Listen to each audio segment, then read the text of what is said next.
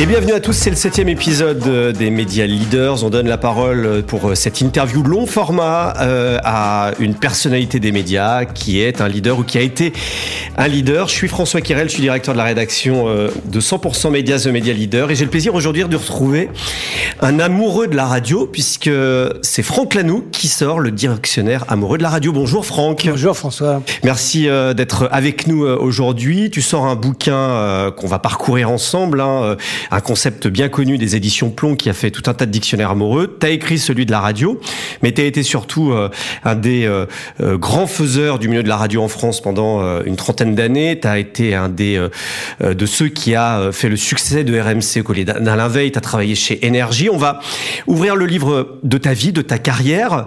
toi qui as été un passionné de radio, je te demandais tout à l'heure si tu étais journaliste, si tu étais directeur d'antenne, si tu étais animateur. Et puis finalement, tu m'as donné une définition un peu bâtarde entre les deux, mais la seule chose que tu m'as dit sur la radio, c'est que finalement, tu n'avais pas envie de faire d'antenne. J'ai essayé, parce qu'en effet, ça paraissait assez naturel. Et puis, mon patron de l'époque, Patrick Meyer, il avait voulu me proposer de faire de l'antenne, ce qui était assez, assez naturel pour quelqu'un qui était passionné de radio. Et puis, moi, ça m'amusait pas. Euh, je faisais les titres des journaux. Donc j'écrivais en fin de compte 7 ou 8 titres et puis j'étais capable d'en lire 3 ou 4 et puis après je rendais l'antenne. C'était pas vraiment ça qui m'excitait et puis en fin de compte très vite, j'ai pu devenir l'assistant de Patrick Meyer. Et donc ça, ça m'a beaucoup plus plu parce que j'étais vraiment en connexion avec tous les services de la, de la radio. Et donc ça, c'était vraiment l'alchimie qui que je trouvais le plus, le plus séduisant dans ce métier. Alors tu es né en 62 à Paris euh, et très rapidement, tu le disais, tu rencontres Patrick Meyer qui était euh, bah, le, le, grand patron de RFM, hein, qui était euh, la radio de l'époque, euh, qui était l'une des premières radios FM. On est en, en, en 82, tu deviens assistant de rédaction et très rapidement, tu deviens chef d'antenne. Euh, comment, on, fait euh, pour rencontrer un Patrick Meyer et comment tu arrives à cet endroit-là chez RFM qui est la grande radio à l'époque, la radio musicale? C'est le hasard, bien évidemment. J'étais fan de Claude Nougaro que je suivais que j'avais découvert avec Tu verras, on doit être en 78, et donc j'allais le voir en concert régulièrement. J'étais vraiment euh, fan de Claude Nougaro. Et puis un jour, une, une, sœur de ma mère m'appelle et me dit demain je, je fête l'anniversaire d'une copine. Ça se passe chez Claude Nougaro, qui a une magnifique maison à Montmartre. Est-ce que tu veux venir avec moi? Et donc bien évidemment, je suis venu avec elle. Euh, j'ai sonné au 26 avenue Junot à Paris, à Montmartre à la porte. C'est Claude Nougaro qui m'a ouvert, donc j'étais incapable de dire autre chose que bonjour. Et puis je me suis fondu dans cette soirée qui était dans une très belle hôtel particulier avec un patio, un grand atelier d'artistes, euh, avenue Junot à, Paris. Et puis dans cette soirée, il y avait Patrick Meyer. en août 82, moi, je suis passionné de radio. Quelque part, je suis un super auditeur. J'ai été visiter toutes les radios. Euh, j'avais même construit un studio de radio dans ma chambre avec un camarade. Donc, tu passais rue François 1er chez Europe 1, rue Bayard, et tu, tu, étais impressionné par euh, tout ça. Hein. Absolument. Et pourquoi, d'ailleurs? pourquoi? Parce que je pense on que écoutait la radio à la maison chez, chez nous, on écoutait beaucoup la radio, absolument, principalement Europe 1. Il y avait une exception pour euh, euh, France Inter, on écoutait Lorient Coin le dimanche matin, et puis euh, trop les interviews de Radioscopie. Non, c'était pas le sujet à l'époque. Mais Radioscopie, c'était un grand moment de radio. Et puis, euh, et puis Lorient Coin dimanche matin. C'est vrai qu'il y avait des grandes familles. Hein. On écoutait soit Europe 1, soit RTL, soit France Inter, et c'était vraiment des traditions familiales. Les, hein. les, les, familles, enfin, l'audience était quasi exclusive, chacun avait ses auditeurs. Et, euh, et, et donc, moi, j'écoutais beaucoup la radio. J'avais fait ma radio dans mon placard de la chambre à, à Versailles. J'avais appelé ma radio, Radio Soleil. Et puis, et donc j'étais fan de radio, j'étais piqué, j'allais aux émissions en public, enfin bref. Et puis, j'avais bien vu la vague FM naître. Euh, mais bon, à l'époque, j'étais en train de faire des 81, études, 81. Je me suis débarrassé de mon service militaire. Et puis, dans cette soirée, chez Claude Nougaro, fin août 82, euh, il y a Patrick Meyer, qui était identifié comme en effet un peu la, la figure de proue du secteur. C'est lui qui avait démarré le plus fort euh, l'été 81. Il avait mis un très gros émetteur à Vélizy, il avait une équipe de vrais professionnels, et puis il avait attaqué la publicité. Il, était parti vraiment sur un, sur un format, on va dire aujourd'hui, tout à fait classique. Il n'empêche qu'à l'époque, il n'y a pas de haute autorité, il n'y a même pas de loi. Donc tout ça, il y est vraiment à l'explosion euh, d'un phénomène qui était annoncé et qui était euh, euh, successif à l'élection de François Mitterrand. Et donc, bien évidemment, euh, les, les pouvoirs publics ont laissé faire, même si c'était encore interdit. La loi n'existait pas. C'était un peu euh, Internet hein, aujourd'hui, en fait, hein, à l'époque. Hein. C'était un peu comme Internet aujourd'hui où c'est ultra libéralisé. Et à l'époque, c'est vrai qu'il n'y avait pas de règles il n'y a pas de loi, c'est que c'est interdit. C'est mmh. interdit d'émettre sur le territoire. Et pourtant, les radios le font. Et pourtant, le pouvoir laisse faire. Et il y a des saisies quand même à un moment, quand même. Hein. Tout ça est plutôt avant. Il y a mmh. pas la seule vraie saisie qu'il y a à l'époque, c'est précisément RFM. En fin de compte, qui n'est pas saisie. Mais parce que là aussi, le pouvoir socialiste n'a pas envie d'envoyer euh, des cartes de CRS pour aller fermer des studios. Ça n'a pas de sens dans le dans l'esprit bien évidemment d'élection d'un président de gauche euh, qui est venu pour libéraliser euh, le secteur. Et donc la seule chose qu'ils sont capables de faire et ils vont le faire, ils vont brouiller RFM. Et donc à l'époque la radio, elle est brouillée, c'est-à-dire que sur la fréquence d'RFM 103.3, eh bien ils vont émettre le même signal 100.3, pardon, j'ai fait une erreur, c'est historique.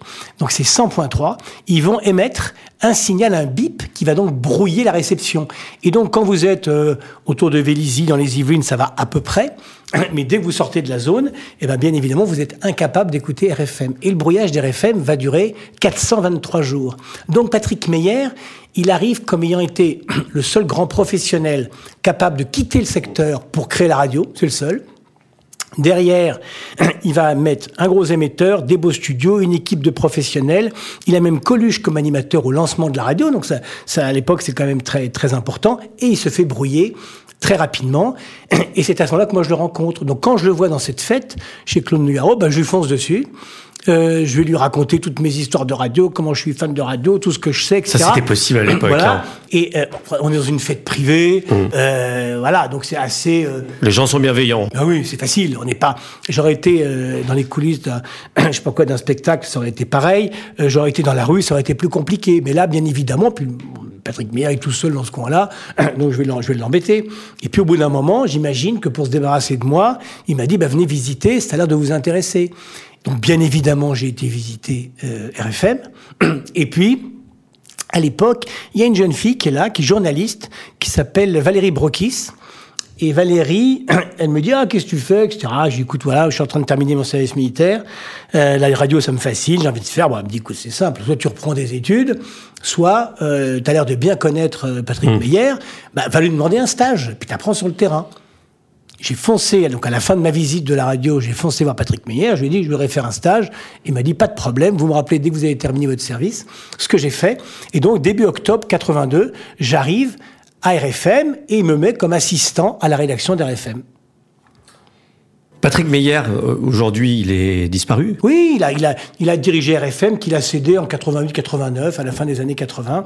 Et il est parti aux États-Unis, il est revenu en France, mais il a plus d'activité dans le secteur. Alors, on va essayer de, de, de parler de ce dictionnaire mot de la radio au fil de, de, ta carrière. Tu vas nous parler de tes grandes années chez Énergie. Tu as rencontré Alain Veil, de RMC. Euh, tu as, été celui qui a permis euh, la relance de, de RMC. Tu en étais le patron pendant plus de 20 ans. Euh, et puis, à côté, il y a ce dictionnaire amoureux de la radio, puisque es, euh, tu, as, tu as quitté le, groupe Altis qui a, qui a racheté euh, RMC, euh, BFM TV, etc. Il y a quelques, il y a quelques années. Tu as travaillé sur, sur ce bouquin des, du dictionnaire amoureux de la radio. Alors, le, principe est, très simple. Tu as sélectionné des personnalités de la radio, de tous bords, des animateurs, des journalistes, euh, des gens de la technique, des réalisateurs, des jeunes, des vieux, des moyens. Et puis, tu leur as fait choisir un mot. Et derrière, ça a donné 120 mots à peu près. et chacun a dû écrire sa définition d'un mot. Voilà pour le principe du dictionnaire amoureux de la, de, de, la radio. Euh, Patrick Meyer, euh, si tu avais dû lui faire euh, choisir un mot, tu lui aurais fait choisir lequel, à ton avis? J'avais un mot pour lui forcément. Ça, ça, aurait été pionnier parce que vraiment il a, il a été, il a été un des tout premiers très fort avant énergie. Et c'est sûr que ce brouillage lui a empêché de se développer comme il aurait dû l'être. Et dans cette période-là, bah, il faut être très courageux pour, pour créer une société, investir, euh, se lancer avec des professionnels, générer aussi une équipe comme ça, construire une équipe. Et puis derrière, malgré 423 jours de brouillage, 423 jours de brouillage, il a tenu son équipe, il a tenu son antenne. Et donc ça, c'est un travail extraordinaire. Moi, il m'a apporté beaucoup. Euh, bien sûr, quand j'ai 20 ans, je vais tout apprendre grâce à lui. Et, euh, et donc oui, pionnier. Et puis en fin de compte, pionnier, ce mot-là, je l'ai donné à un ami, euh, Michel Fleischmann, qui est, qui est tchèque, qui est aujourd'hui l'ambassadeur de la République tchèque à Paris, mais avec qui je faisais de la radio il y a 25 ans à Prague, euh, quand je travaillais pour le groupe Lagardère.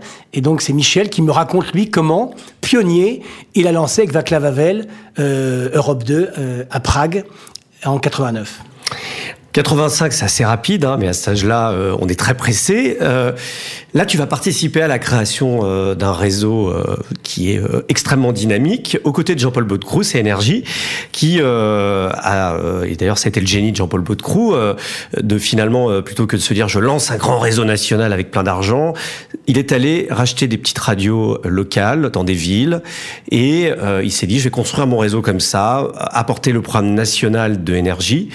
Et toi, bah, tu files à Toulouse, évidemment, en fan de Claude Nougaro, euh, pour euh, bah, t'occuper de l'installation de l'énergie là-bas. Tu nous racontes cette période? C'est le hasard qui me fait aller à Toulouse, mais quand Jean-Paul Baudecroux m'a dit... Alors tu rencontres comment Jean-Paul Baudecroux? Je lui ai écrit, tout bêtement.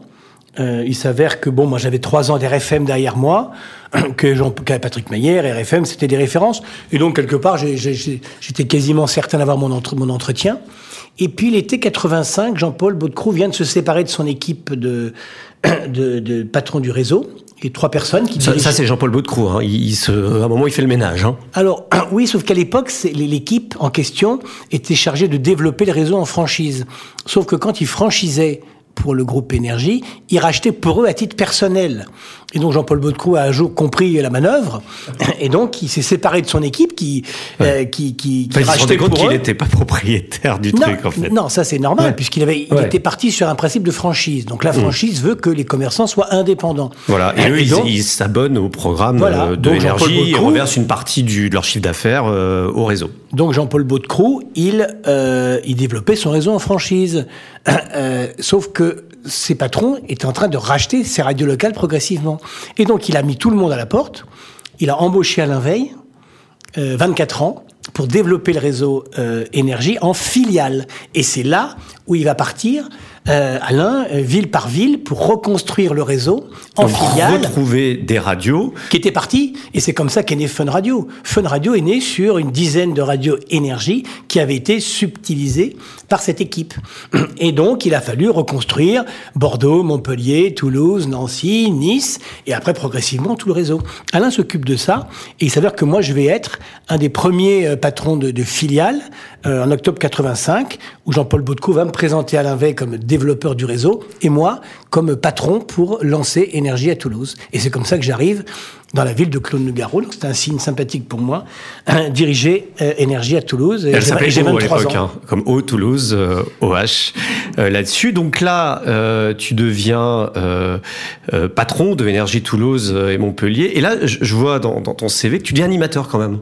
Donc tu, tu fais un peu d'antenne. Alors, Alors non, non, c'est très simple. Bah, toujours pareil. Par... le, le, réseau. T'es pas animateur à l'antenne. Alors, à Énergie, à Toulouse, ça m'est arrivé d'être animateur. Je ne parlais oui, pas. Tu faisais un peu d'antenne. J'enchaînais les disques, mais en particulier, je me rappelais. Tu étais disque. Je me rappellerai toujours de la nuit du réveillon du 31 décembre, donc 85-86, où en effet personne ne voulait faire l'antenne. À l'époque, il n'y a pas de satellite. Il faut ouais. entièrement produire l'antenne. Voilà. Il n'y a, pas des ordinateurs qui font des programmes automatiques. Il faut qu'il y ait quelqu'un tout le temps. et, ouais. et moi, j'ai dit, oh, pas grave, personne ne veut le faire, je vais le faire moi. Et donc, j'ai fait la nuit du réveillon de 85-86. Et en effet, quand je remonte à Paris, euh, au bout d'un an et demi, je deviens animateur du réseau. Mais animateur de réseau, ça ne veut pas dire qu'on est à l'antenne. Mmh. Ça veut dire que je m'occupais de lancer les radios. Je m'occupais principalement du marketing, de la promotion, de, formater les radios au démarrage et ensuite d'animer le réseau, c'est-à-dire de faire en sorte qu'il y ait de la cohésion sur un réseau qui en plus a une marque très forte. Donc la cohésion de la marque et du réseau avait du sens. Et donc je m'occupais d'animer le réseau à l'évidence hors antenne. La plus belle des radios, c'était euh, le, le, ah, il, y a, le il y a eu la plus belle des radios, il y a la plus belle radio après. Et, euh, et en effet, c'était c'était énergie, c'était phénoménal. Enfin, moi, quand j'arrive chez, j'ai lancé Énergie Toulouse en octobre. Au mois de mars, Médiamétrie nous met 26,9 d'audience, donc c'était un phénomène total. On claquait des doigts, et à chaque fois, l'arrivée d'énergie dans une ville était un phénomène garanti d'une audience instantanée. Jean-Paul Baudecroux, il, il, il, a fait un mot dans le, dans le dictionnaire? Je l'ai pas trouvé. J'ai appelé Jean-Paul, et je l'ai eu, on a réussi à échanger. Et puis. Euh, C'est pas facile de le faire parler. Hein. Non, ou de le faire écrire, je sais pas. Mmh. Mais en tout cas, j'ai pas eu. Tu lui aurais donné quel mot? Je voulais le décider avec lui. Euh, moi, j'ai une très haute idée de son travail. De, de, de ce qu'il a fait. C'est il est toujours à la spectaculaire. il est toujours à la tête du groupe, hein, et Donc actif là, encore. Hein. Surtout, il le contrôle toujours. C'est-à-dire mmh. que, euh, j'ai pas de détails, mais une chose qui est sûre, c'est qu'il est chez lui. C'est quand même une très belle performance au bout de 40 ans dans une entreprise de, de communication comme celle-là, et avec bien sûr un succès, un, un, un succès extraordinaire, phénoménal. Et je pense que c'est ça que j'aurais été chercher ça. J'avais un mot pour lui. J'aurais voulu qu'il me fasse numéro un parce que euh, déjà il a été enfanté par Europe numéro un. C'est vraiment ça qui l'a qui l'a piqué. C'est vraiment ça qui l'a mmh. piqué au virus de la radio. Moi je me rappelle toujours une fois je l'ai accueilli à Europe. Il fallait qu'il emmène son, épouse dans les couloirs d'Europe 1 pour, pour lui montrer, etc., où il était, lui-même, quand jeune, il allait hanter les, les coulisses d'Europe de, numéro un. Et puis, ça a toujours été son obsession d'être numéro un. C'est un de ses éléments très forts en termes de marketing, d'être numéro un ouais, sur quelque chose. Radio number one, c'était le, le voilà. claim. Hein, de... Et donc, j'aurais bien aimé raconter ça avec Jean-Paul. Ça n'a pas été possible. S'il y a un tome 2, j'irai faire le siège de, son, de sa maison pour absolument obtenir ça de lui.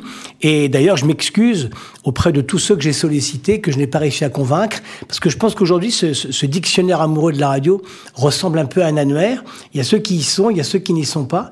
Et moi, il y en a. C'est un peu le who's who. Peut-être. Il, faut, il, faudra faire le tome 2. C'est possible pour avoir vraiment la, la, collection complète des gens qui ont compté dans ce secteur. Il m'en manque, dont Jean-Paul. Et quelque part, c'est, c'est, je suis un peu déçu, mais bon, euh, une prochaine fois. Tu lances, euh, tu participes au lancement de deux nouveaux réseaux, euh, alors qui sont un peu basés sur le même système avec des, des, des radios indépendantes euh, qui viennent des filiales. Chérie FM et RR Chanson, ça se passe comment? C'est euh, énergie qui à un moment pour se développer, il faut qu'il lance de nouveaux réseaux puisqu'à un moment on est on est gros et puis à un moment il faut aller plus loin et lancer de nouvelles radios. C'était le développement naturel du groupe et puis ça, ça a correspondu aussi des, à des rachats de, de, de radios, euh, principalement parisiennes, qui avaient commencé mmh. aussi à faire un petit réseau, donc successivement euh, Chéri FM. C'était drôle parce qu'on cherchait un nom pour Chéri FM. Je me rappellerai toujours que Jean-Paul voulait absolument faire un, un, un, jeu de mots comme il avait trouvé avec énergie. Ouais. Je me souviens très bien que parmi les hypothèses qu'il avait notées, il y avait KRS pour faire caresse et euh, qui trouvait que c'était pas mal. Alors, énergie veut dire nouvelle radio des jeunes, hein, pour ceux qui savent pas d'ailleurs. Oui, mais c'est les trois lettres. Tout le monde, a, mm. tout le monde a vu les trois lettres mm. et tout le monde sait que ces trois lettres, c'est un jeu de mots avec euh, avec l'énergie. Et, euh, et, donc il cherchait le même type de jeu de mots pour pour pour son deuxième réseau adulte et il avait noté KRS. Euh, c'est très drôle, ça fait un peu américain. Et il l'a pas fait, et ça s'est fini en Chéri FM. Et ça s'appelait, alors il y avait le réseau Pacifique hein, aussi. Hein, euh... Alors Pacifique, ça a été la, fréquence parisienne de Pacifique est devenue Rire et Chanson. Et euh, les, les, radios de province qui étaient abonnées à Pacifique, euh, certaines ont rejoint le réseau Chéri FM. Et on a tué la marque Pacifique qui était. Et Pacifique, c'est une radio, euh, Claude Villers qui avait fait ça mmh. avec Marc Palin. Et, euh, et, donc qui avait eu son succès d'estime, etc. Mais il y, avait, il y avait un phénomène de concentration qui était un peu naturel à l'époque. Et donc, euh, il avait, ils avaient cédé à, à Jean-Paul Baudecroux. 91, tu euh, vas aller groupe Lagardère. Ça se passe comment ta séparation avec le groupe Énergie? Alors, euh, je ne vais pas uniquement au groupe Lagardère. Tu deviens consultant. exact. Donc c'est quoi mon activité T'es quoi T'es viré de Énergie Ça se non, passe pas comment du tout. J'ai donné ma démission à Jean-Paul. Ah oui, t'as démissionné. Quand je vais dans le bureau de Jean-Paul, j'ai j'ai dans une poche un contrat avec euh, Europe et dans l'autre poche un contrat avec RTL. Et donc je suis assez sûr de moi. Je vais donc voir Jean-Paul. Je lui dis écoutez voilà. Ça il doit pas aimer Jean-Paul Baudecroux. Hein quand on arrive en disant on va chez les autres. Euh, en même il temps, aime pas trop se séparer, non, d'après ce qu que j'entends dire. Hein. En même temps, la démission, il aime bien parce que ça ne coûte rien. et, et, et, donc. Euh, mon, il se dit, c'est toujours ça de gagner. Moi, il m'a vu, il m'a vu pendant 6-7 ans. Euh, travailler pour énergie, développer pour énergie. Je pense que quelque part, il s'est peut-être même mis à ma place en disant après tout, faut qu'il bouge, ce garçon, mmh. c'est logique. Et donc, j'ai eu aucun aucun sujet avec lui ce jour-là. Je lui ai dit clairement que je partais. Il m'a même pas demandé pour où. Et, euh, et, par contre, une chose qui est sûre, c'est que moi, j'allais créer mon entreprise, et donc j'allais être indépendant, et j'allais pouvoir travailler pendant deux ans et demi, et pour RTL, et pour Europe, ce qui était une petite... Euh, une, une... Petit exploit, c'est incroyable, même en freelance, c'est comme ça qu'on dirait aujourd'hui, euh, d'arriver à bosser pour deux gros concurrents. Comment c'est possible bah, comment, comment on arrive à, à garder euh, son indépendance et à convaincre de dire je bosse pour les deux?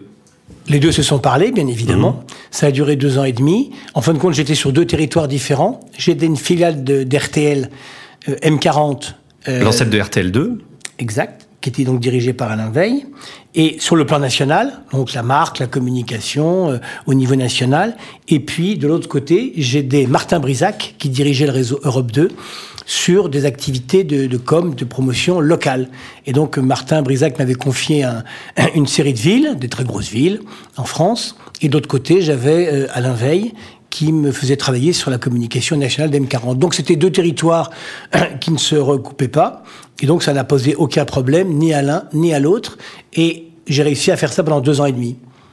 Le mot local, euh, tu l'as confié à qui? Tu, tu, te souviens euh... Je l'ai confié au patron d'une radio locale qui s'appelle Jacques Ribarin, voilà, qui dirige 100% radio qui est à Castres, ouais.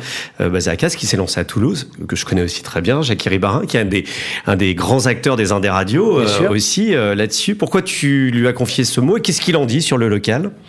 Quand vous essayez de, de construire un dictionnaire, c'est très ambitieux et vous vous dites il me faut quelque chose qui soit complet. C'est-à-dire que il faut pas que il faut que personne vienne me voir en disant il manque ci, il manque ça. Donc vous voyez toutes les dimensions du, du, du mot que vous essayez, de la radio en l'occurrence, que vous essayez de, de, de, définir. Et donc bien évidemment la, le local, c'est très important. Les radios locales en France, c'est une population qui est extrêmement importante, qui touche beaucoup. Est-ce que c'est pas ça qui va sauver la radio même? Non Parce qu'on on, voit d'ailleurs que euh, Énergie a été très malin de continuer à maintenir son réseau local, euh, de radio locale avec des commerciaux en local, des décrochages locaux, alors que les autres, notamment le groupe Lagardère, ont décidé de complètement le démanteler. S'ils pouvaient d'ailleurs s'en sortir, euh, ils le feraient d'ailleurs, puisque je crois que d'ailleurs ils ont été retoqués par l'Arcom quand ils ont voulu fermer un certain nombre de locales. Puis à côté, il y a les Indés radios qui sont assez forts, qui se sont unis avec une 130, 130 radios locales qui ont une régie nationale avec TF1. Euh, Aujourd'hui, est-ce que le local c'est pas finalement euh, ce qu'il faut faire si on veut faire de la radio Je crois pas. Euh, je crois qu'il spontanément vous avez dit pour sauver la radio. Je pense pas qu'il faut qu'il sauve non, la non, radio. Mais... Je pense que la radio a, a, a des lettres de noblesse qu'elle va conserver. Donc ça c'est pas tellement pour moi pour moi un sujet. Je pense qu'il y a de multiples façons de faire de la radio j'ai l'impression que quand elle est bonne, quelle que soit la radio, musicale, parlée, nationale, locale, de confession ou, euh, ou, ou, généraliste, eh bien, quand on fait de la bonne radio, on fait de la, on fait de l'audience. Donc et qu'elle s'est tellement... adaptée au numérique aussi. Voilà. Il y a plein de choses qui jouent aujourd'hui, mais il n'y a qu'une raison de faire, le, de faire fi du, progrès, des développements et même de toutes les potentialités d'un média. Donc euh, euh, voilà, c'est les secteurs des médias, il faut suivre, il faut savoir s'adapter, il faut savoir continuer à alimenter en fin de compte un, un feu quelque part. Et donc tant qu'on le fait bien, je pense que tout est possible en radio. Euh, dans le dictionnaire amoureux de la radio, t'as pas mis euh, de nom de radio en, en, dans, les mots choisis du, dictionnaire. Par contre, tu as choisi des lieux. Euh, moi, j'en retiens plusieurs, notamment des adresses mythiques qui n'existent plus puisque les radios en question ont déménagé. Je pense à François 1er, qui était la rue François 1er, la rue. Euh, et c'est pour ça que j'en parle maintenant parce que tu as travaillé pour le, le, groupe Lagardère, parce que ensuite tu vas carrément devenir salarié du groupe Lagardère où tu vas t'occuper de l'époque d'Europe 2. François 1er, tu l'as donné à qui et qu'est-ce qu'il en dit? J'ai appelé Charles Villeneuve. Charles Villeneuve. Charles Villeneuve, pour moi, c'est mythique parce qu'il avait une voix merveilleuse. Il avait toujours des scoops. C'était un journaliste, un grand reporter qui avait vraiment une, une connaissance du terrain euh, et en particulier du Moyen-Orient extraordinaire. Et donc, pour moi, c'était assez mythique. Donc, j'ai réussi à le rencontrer, le voir.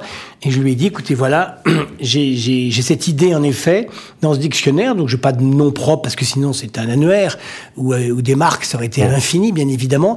Donc, j'ai fait, j'ai retiré toute possibilité de ouais, nom donc propre. Il n'y a pas énergie, il n'y a pas RMC. Non, il n'y a pas de marque, il n'y a pas de, même pas de nom d'émission qui aurait été aussi intéressant de faire. euh. On aurait pu Donc, mettre les grosses têtes, par tout exemple. ça, j'ai évacué. Et par contre, j'ai euh, mis quatre adresses, en effet, de quatre lieux mythiques de la radio en France. Euh, Bayard, François 1er, Ronde pour, la, pour Radio France et Iéna pour Énergie.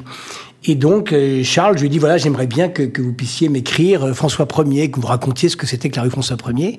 Et, euh, et donc, il m'a dit, j'accepte, je le fais, et je vais le faire avec Catherine Ney. Et donc, euh, tous les deux, je toujours les, de la radio. je les ai réunis, tous les deux, ils font toujours de la radio, bien évidemment est toujours en Europe. hein. lui aussi, toujours.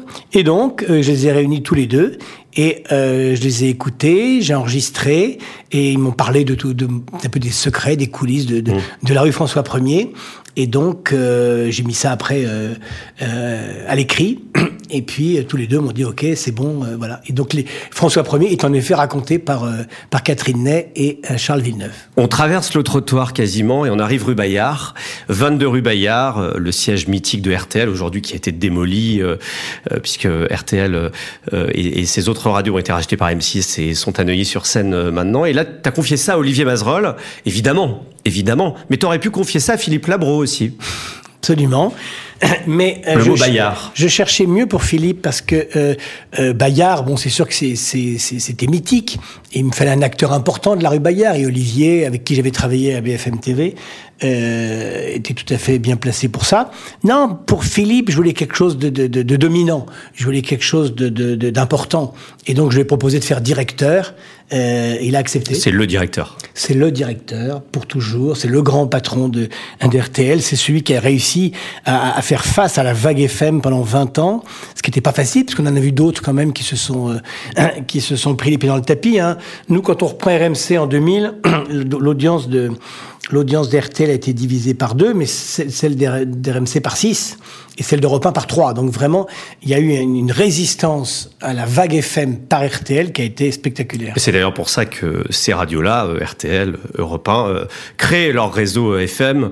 On en parlera. Et d'ailleurs, tu vas faire la bonne transition. Là, on est vraiment en radio. T'as jamais fait vraiment de radio, mais finalement t'en fais puisque la transition, tu me la donnes tout de suite puisque tu deviens directeur d'Europe 2, qui était finalement euh, euh, bah, le souhait d'Europe 1 de se dire, bah, nous, on va être sur de la FM et on va faire de la radio musicale. Alors, je deviens directeur du réseau. Du réseau. Europe 2, le patron, c'est Martin Brisac. Donc, tu t'occupes des, euh, des locales. Exact. Exact. Donc là, il s'agit de les. Bah, ce sont des filiales aussi, donc il faut les suivre, les encadrer, euh, euh, continuer. Ce que tu sais faire bien. De la formation, de l'animation, etc. Et puis à besoin, on peut développer à la marche s'il y a encore des villes qui n'ont pas leur, leur, fréquence Europe 2. Et ça, c'est une expérience particulière parce que euh, j'étais pas arrivé à l'origine du projet. J'étais pas, j'avais pas cette culture de pionnier, ce que j'ai quelque part toujours eu après et, avant. Et donc ça, c'est particulier. J'arrive dans une boîte qui existait, qui était hmm. déjà puissante. Europe 2 était la petite sœur d'Europe 1. Donc j'étais dans un groupe. Et, et c'était c'était la maison qui m'avait fait rêver euh, enfant, bien hmm. évidemment, Europe 1. Mais euh, mais en même temps, Europe 2 avait déjà sa belle histoire. Euh, et, et, donc je suis arrivé un petit peu entre deux eaux, parce que concours de circonstances, la personne qui m'embauche, Martin Brisac, est parti deux mois après mon arrivée. Et donc ça a été, ça a été plutôt compliqué. Et euh, deux ans après, il me rappelait pour que je retraverse la rue et que j'aille travailler avec lui à l'international.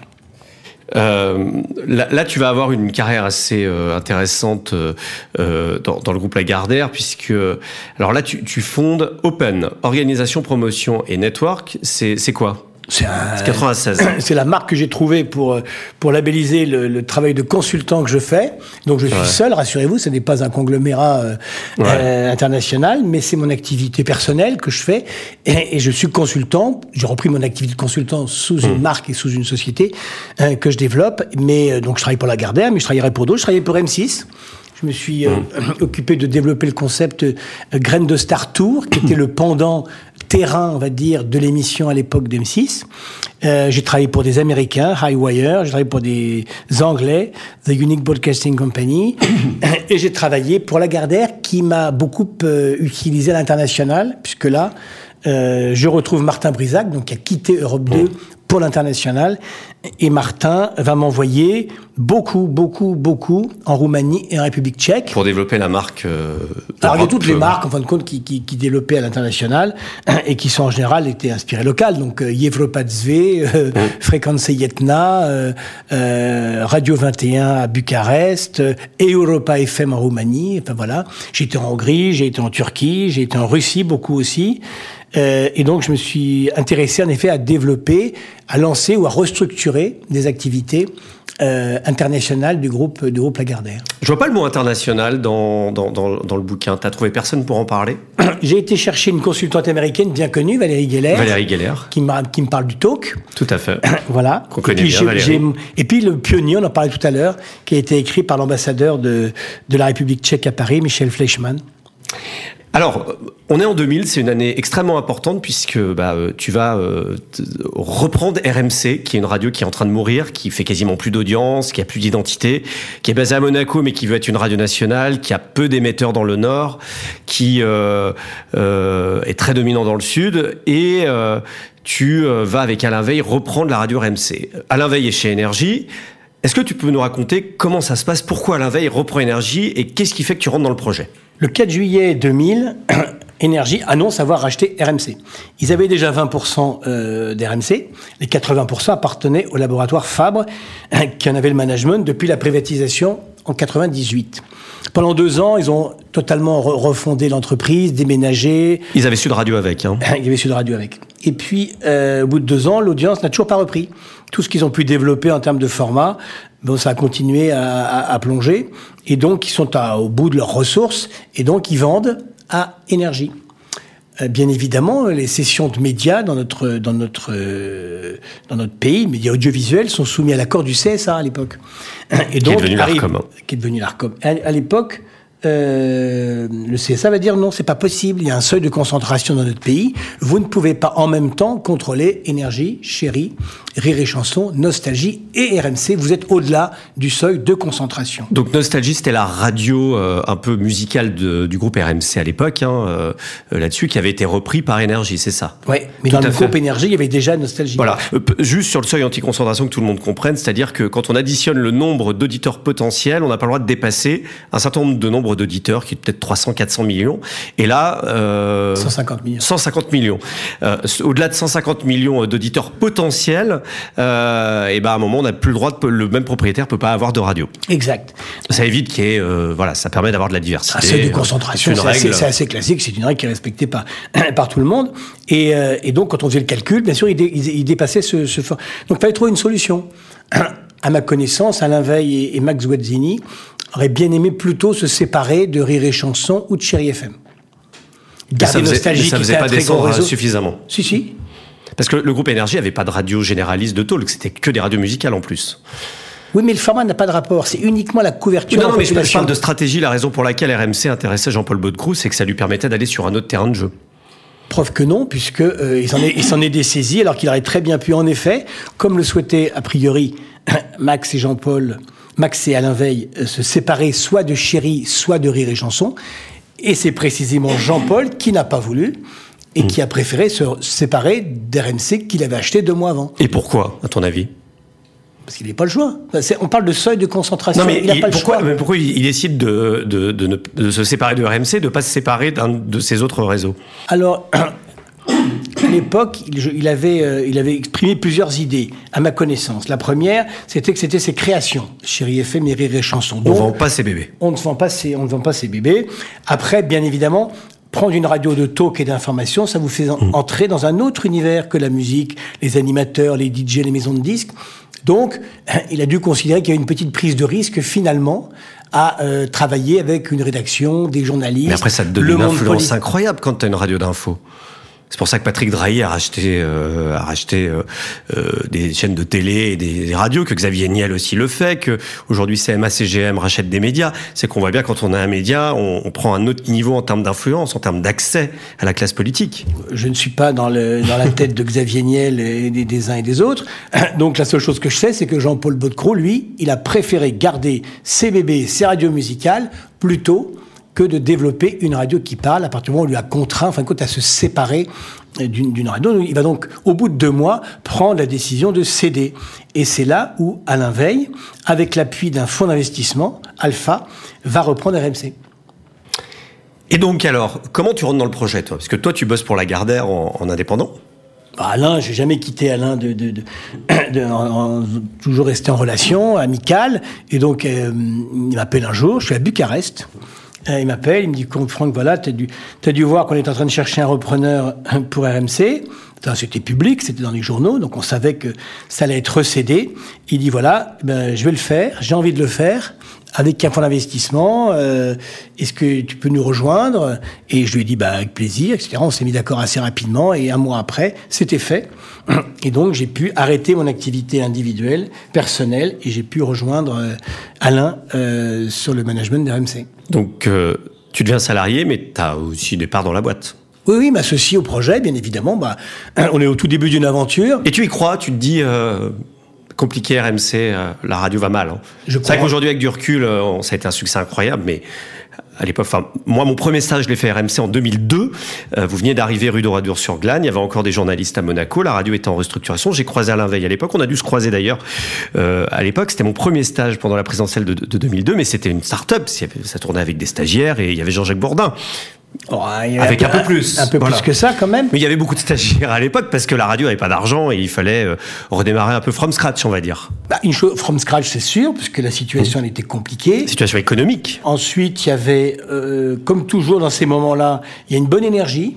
Et nous, on avait, on avait cette énergie, on, on croyait dans ce projet, on avait euh, l'expérience aussi quand même, c'est-à-dire qu'on savait très bien que ce format-là, ce modèle-là, n'existait pas en France, donc il y avait un trou, en fin de compte, dans la bande FM qui existait, qui était celle d'une radio de talk, d'information de sport qui existe euh, mmh. ailleurs dans le monde mais qui n'existait pas en France. Donc on avait la chance en fin de compte de pouvoir occuper un créneau qui n'existait pas.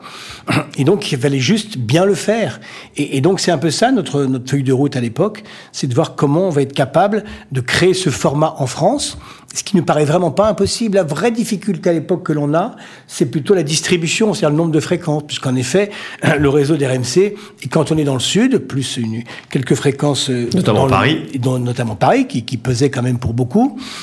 voilà, et puis ensuite, dans le mais à Lille ou à Strasbourg, puis à l'époque, il n'y avait pas les smartphones, il y avait, on pouvait écouter la radio quand hertzien. Absolument.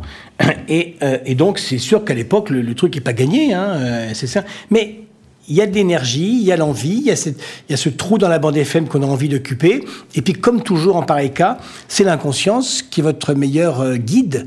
Euh, S'il fallait se rendre compte de tout, je pense qu'on ne l'aurait pas fait. Et en fin de compte, comme on est inconscient et qu'on est, euh, et qu'on est en même temps euh, professionnel et qu'on connaît euh, nos produits, nos moyens, eh bien, on y va. Et puis ça marche. Tu t'occupes de quoi à cette époque-là, 2000, 2001, 2002 C'est quoi ton job en fait? Moi, je suis directeur délégué du groupe et je m'occupe principalement de l'antenne, du marketing. Et donc, je dois une fonction de directeur général, puisque bon, à, mmh. l'époque, dans le groupe, on a KRMC, donc c'est quand même Alain qui occupe cette fonction de directeur général, de président directeur général. Donc, il est totalement opérationnel dans tous les compartiments du jeu. Et donc moi, je, suis avec lui pour faire les choix et pour aussi pour entretenir euh, euh, l'équipe au quotidien, euh, animer, suivre, former, construire. On est dans la construction et donc c'est mon travail de directeur délégué du groupe en charge de l'antenne et des programmes. Je me souviens d'Alain Veil à l'époque, il était très présent. Il venait beaucoup, c'était le cas. Après, le succès a été énorme, la boîte a beaucoup grossi. Alain Veil a toujours resté en lien avec ses équipes sur le terrain? Oui, parce que c'est comme ça qu'il est, c'est comme ça qu'il fonctionne. C'est pas le cas de tous les patrons. Hein. Non, non, non, non, mais je pense que c'est aussi la, la raison du, du, du, succès du groupe. C'est d'abord, c'est d'abord Alain, parce qu'Alain, c'est sûrement l'une des personnes les plus complètes du secteur. C'est-à-dire qu'avec Alain, je l'invite. Hein. Vous pouvez parler de, de, tout. Vous pouvez parler de, de technique, de commerce, d'antenne. Vous êtes journaliste, animateur, commercial, euh, technicien. Vous aurez forcément une discussion intéressante avec Alain Veil. Et donc, c'est comme ça qu'il est. C'est aussi un enfant de la radio. C'est quelqu'un qui s'est construit très jeune avec la radio, et, et, et donc il a une parfaite connaissance du secteur. Et, euh, et, donc son application, elle est, elle est énorme. Il, il, est sous le capot avec nous et tout se fait avec un veille. Alors tu lui as donné le mot audience. Enfin, il a choisi certainement le mot audience. Je, je vais lire une des définitions. Euh, après, je vais renvoyer euh, euh nos, nos, auditeurs euh, vers le vers le bouquin pour euh, lire effectivement les définitions du dictionnaire. La, le, le média radio ne vit que de la publicité. C'est le média gratuit par excellence. L'audience est donc la clé de voûte du fonctionnement d'une radio. Sans audience, pas de recette publicitaire, donc pas de chiffre d'affaires. À l'inverse, avec une forte audience. Une radio dont les coûts sont essentiellement fixes va réaliser un bon chiffre d'affaires. C'est le début de la définition. Ça m'a étonné que tout de suite, euh, quand on dit audience, ils mettent chiffre d'affaires à côté. C'est naturel quand on fait un, un, un, un média gratuit. Moi, j'aurais pensé, je sais pas, au succès, à l'ego, à, plein de choses. Lui, c'est tout de suite le chiffre d'affaires c'est le cercle vertueux de la radio. C'est-à-dire que la radio, la radio est un média euh, principalement gratuit, hein, et donc bien évidemment, euh, vous êtes capable de développer un programme, d'enrichir un programme, d'avoir les meilleurs professionnels, si vous êtes capable en même temps de développer et l'audience et le chiffre d'affaires qui va avec. Ça, c'est valable pour le privé, bien évidemment. Le service public a d'autres, à d'autres contingences. Alain, il a, il a vraiment lié l'audience à la, à l'activité commerciale et privée, quelque part. Ce qui veut peut-être dire aussi que le service public n'a pas ces contingences-là, ce qui est, à mon avis, normal. Même si le service public a des grands succès d'audience, c'est pas forcément leur feuille de route euh, principale. Et donc, Alain a lié tout de suite la notion de, d'audience à la notion de euh, succès et donc de chiffre d'affaires qui va avec. Alors là, euh, les années deviennent incroyables. 2003-2005, tu deviens directeur général des programmes. Ça, c'est des fonctions directeur général d'RMC. Il y a des, évidemment, euh, les fonctions bougent euh, au fur et à mesure que l'entreprise grossit. Et puis là, on va sortir un peu de la radio. vous allez reprendre une petite marque qui est en train de mourir, qui s'appelle BFM. voilà, je me, je me, souviens à l'époque, c'était une radio qui appartenait à la SAGEM, c'est ça? Euh, alors, très il y a plusieurs actionnaires. Il y a plusieurs actionnaires, mais c'était une radio économique qui voulait, et je vais te laisser la parole après pour me parler de cette marque BFM, comment ça se passe, euh, puisque ça va permettre de créer la première chaîne d'info de France. Euh, c'est que c'est une radio qui au départ qui était privée, qui voulait faire un France Info privé, qui voulait faire une radio d'info en continu privée, et ça n'a pas marché parce qu'il n'y a que le service public qui peut avoir les moyens d'avoir une rédaction suffisamment importante pour faire une vraie radio d'information en continu. Vous reprenez cette petite marque BFM, est-ce que tu peux m'en parler? Alors, je, je raconte ça un peu différemment parce que BFM, ça veut dire Business FM. Et donc, ils sont bel et bien partis à l'origine du projet, donc dix mmh. ans avant qu'on rachète, ils sont partis sur le projet d'une radio euh, euh de l'économie, de Bloomberg français. Ça, euh, ça va se développer jusqu'à peu près en 2000. Et là, il y a une bulle à l'époque, ce qui fait qu'il y a une mmh. très bonne activité commerciale autour de, de BFM, radio. Et, et donc, on a l'impression que cette radio va sortir du tunnel, va enfin pouvoir même gagner de l'argent, etc. Et, euh, et à ce moment-là, les actionnaires décident de changer en fin de compte le format. Et ils veulent en faire une espèce de radio généraliste pour CSP+. Plus. Donc un France Info CSP+. Pas vraiment, parce que ils vont aller beaucoup plus large. France Info, c'est une radio purement d'information. Là, ils veulent en faire une radio vraiment généraliste. Euh, Donc qui va, parler, qui va parler de culture, qui va parler un peu tout, mais pour les CSP++. Donc vraiment quelque chose de très ambitieux. Qui, est plutôt intéressant, parce que d'ailleurs les annonceurs, ça les intéresse, hein, les CSP++. Sauf qu'entre-temps, bah, cette radio s'effondre. C'est-à-dire mmh. que la bulle, elle va exploser. Donc on est vraiment au tout début 2000-2001. Mmh. La bulle va exploser. Donc il n'y a plus d'introduction en bourse. L'activité commerciale liée c'est la bulle Internet hein. va s'effondrer. Euh, et donc, euh, ils se retrouvent plutôt dans la difficulté avec beaucoup d'ambition. C'est-à-dire qu'à un moment où ils ont failli sortir euh, de, de, de l'ornière, ils ont accéléré, donc ils ont plutôt engager encore des sommes plus importantes pour développer la radio. Et c'est à ce moment-là que de l'autre côté, ça s'effondre. Et donc, au bout de deux ans, ils déposent le bilan. C'est-à-dire que c'est un truc, quand je dis deux ans, c'est peut-être même moins. Ils déposent le bilan et l'entreprise se retrouve au tribunal de commerce, qui est un truc ahurissant. Mmh. Euh, parce que c'était pas du tout prévu. On avait même imaginé, un peu tout le monde, comme la radio était en régie chez Europe 1, qu'un jour ou l'autre, euh, BFM Radio serait vendu au groupe Europe 1. Eh bien, pas du tout. La radio dépose le bilan, elle se retrouve au tribunal. Arrivé au tribunal, on est les seuls à faire une proposition, et donc c'est à nous que va être confiée la reprise de BFM Radio en 2002. Et nous, on a à peine sorti RMC de, de, de comment s'appelle de, de, la difficulté. la difficulté, on est parti dans une bonne direction, mais on n'y est pas encore euh, complètement. Et eh ben, il faut déjà reprendre BFM Radio. Donc c'était c'était un peu compliqué. Donc pas cher, mais il faut quand même des sous pour investir euh, pour refaire une radio. Ça va se faire avec un plan sur plusieurs années qui est accepté, etc. On sait quand même très rapidement que euh, beaucoup de synergies sont, sont possibles entre BFM Radio et RMC. Euh, qui sont des formats complètement différents. Oui, mais il y a toute une, partie des fonctions support, la régie publicitaire, la direction, la publicité. Enfin bref, tout ça, on est quand même capable de créer des synergies qui font tout de suite d'emblée des économies. Et puis nous, à l'inverse, on va revenir au format d'origine de BFM Radio, c'est-à-dire un format qui est lié à l'économie, au business, et donc on fait le Bloomberg français, donc on revient, on resserre le format et on s'investit à nouveau sur ce format-là, et c'est ça qui va permettre de créer, en fin de compte, sur BFM Radio, cette, cette communauté de l'économie qui va se retrouver dans cette radio. C'est un succès pub rapidement, euh, puisque que les précédents propriétaires n'avaient pas réussi à faire venir les annonceurs sur une cible CSP+. Euh, vous y arrivez comment euh... On y arrive parce qu'il est fini par avoir une relation un peu incestueuse. C'est les mêmes gens, en fin de compte, qui écoutent la radio, qui sont invités à l'antenne et qui vont acheter la publicité. C'est un peu le modèle de la PQR, en fait. C'est-à-dire, si t'es en photo dans le journal, tu l'achètes. Ah, tout ça, oui, ça peut, peut-être se, se, se, se, comparer, mais, mais c'est vrai que là, euh, c'est la vraie radio, le média d'une communauté très particulière, au même titre qu'il y a euh, les échos euh, qui fonctionnent sur cette communauté. Eh bien, BFM, BFM Radio va se développer exactement sur le même modèle sur la, sur la communauté, sur le business, sur l'économie. C'est la radio de l'économie. Il n'y en avait pas, il en faut une, et c'est BFM Radio qui prend, ce, qui prend cette place-là. Tu as confié le mot euh, dans le dictionnaire à mots de la radio, le mot pub, à Franck Tapiro. Pourquoi et qu'est-ce qu'il en dit? C'est un publicitaire qui adore la radio. Euh, je crois que ça le démange. Il aurait aimé créer une radio, il aurait aimé être animateur, journaliste, je ne sais pas. Mais c'est un mordu du micro. Euh, on le voit d'ailleurs beaucoup plus aujourd'hui dans les médias que, que, dans les concours de, de pour, pour, décrocher des campagnes de publicité. Et donc c'est vraiment quelqu'un que moi je savais être amoureux du média. Pour moi c'est le plus important parce que pour faire écrire sur, sur la radio, j'aurais pu trouver beaucoup de publicitaires, etc. Mais Jacques Seguela, par exemple. Est-ce que Jacques est euh, particulièrement euh, euh, amoureux de la radio? Je sais que euh, il avait inventé la pêche d'Europe 1, donc c'est quelqu'un qui a été mmh. concerné par ce secteur-là. Moi, je me rappellerai aussi toujours la première fois où il est venu. Euh, c'est une des deux personnes qui m'a dit exactement la même chose en arrivant chez RMC un jour. Il voyait les gens qui couraient partout, les gens. Qui... Et oh, c'est dingue, on se croirait européen dans les années 70. Et donc, il a, je sais qu'il avait cette fibre-là, mais Franck Tapiro, comme vous savez, est aussi un peu le, fils spirituel de Jacques Seguela. Donc, c'est Franck qui a hérité, euh, qui a hérité de ce mot-là dans le dictionnaire.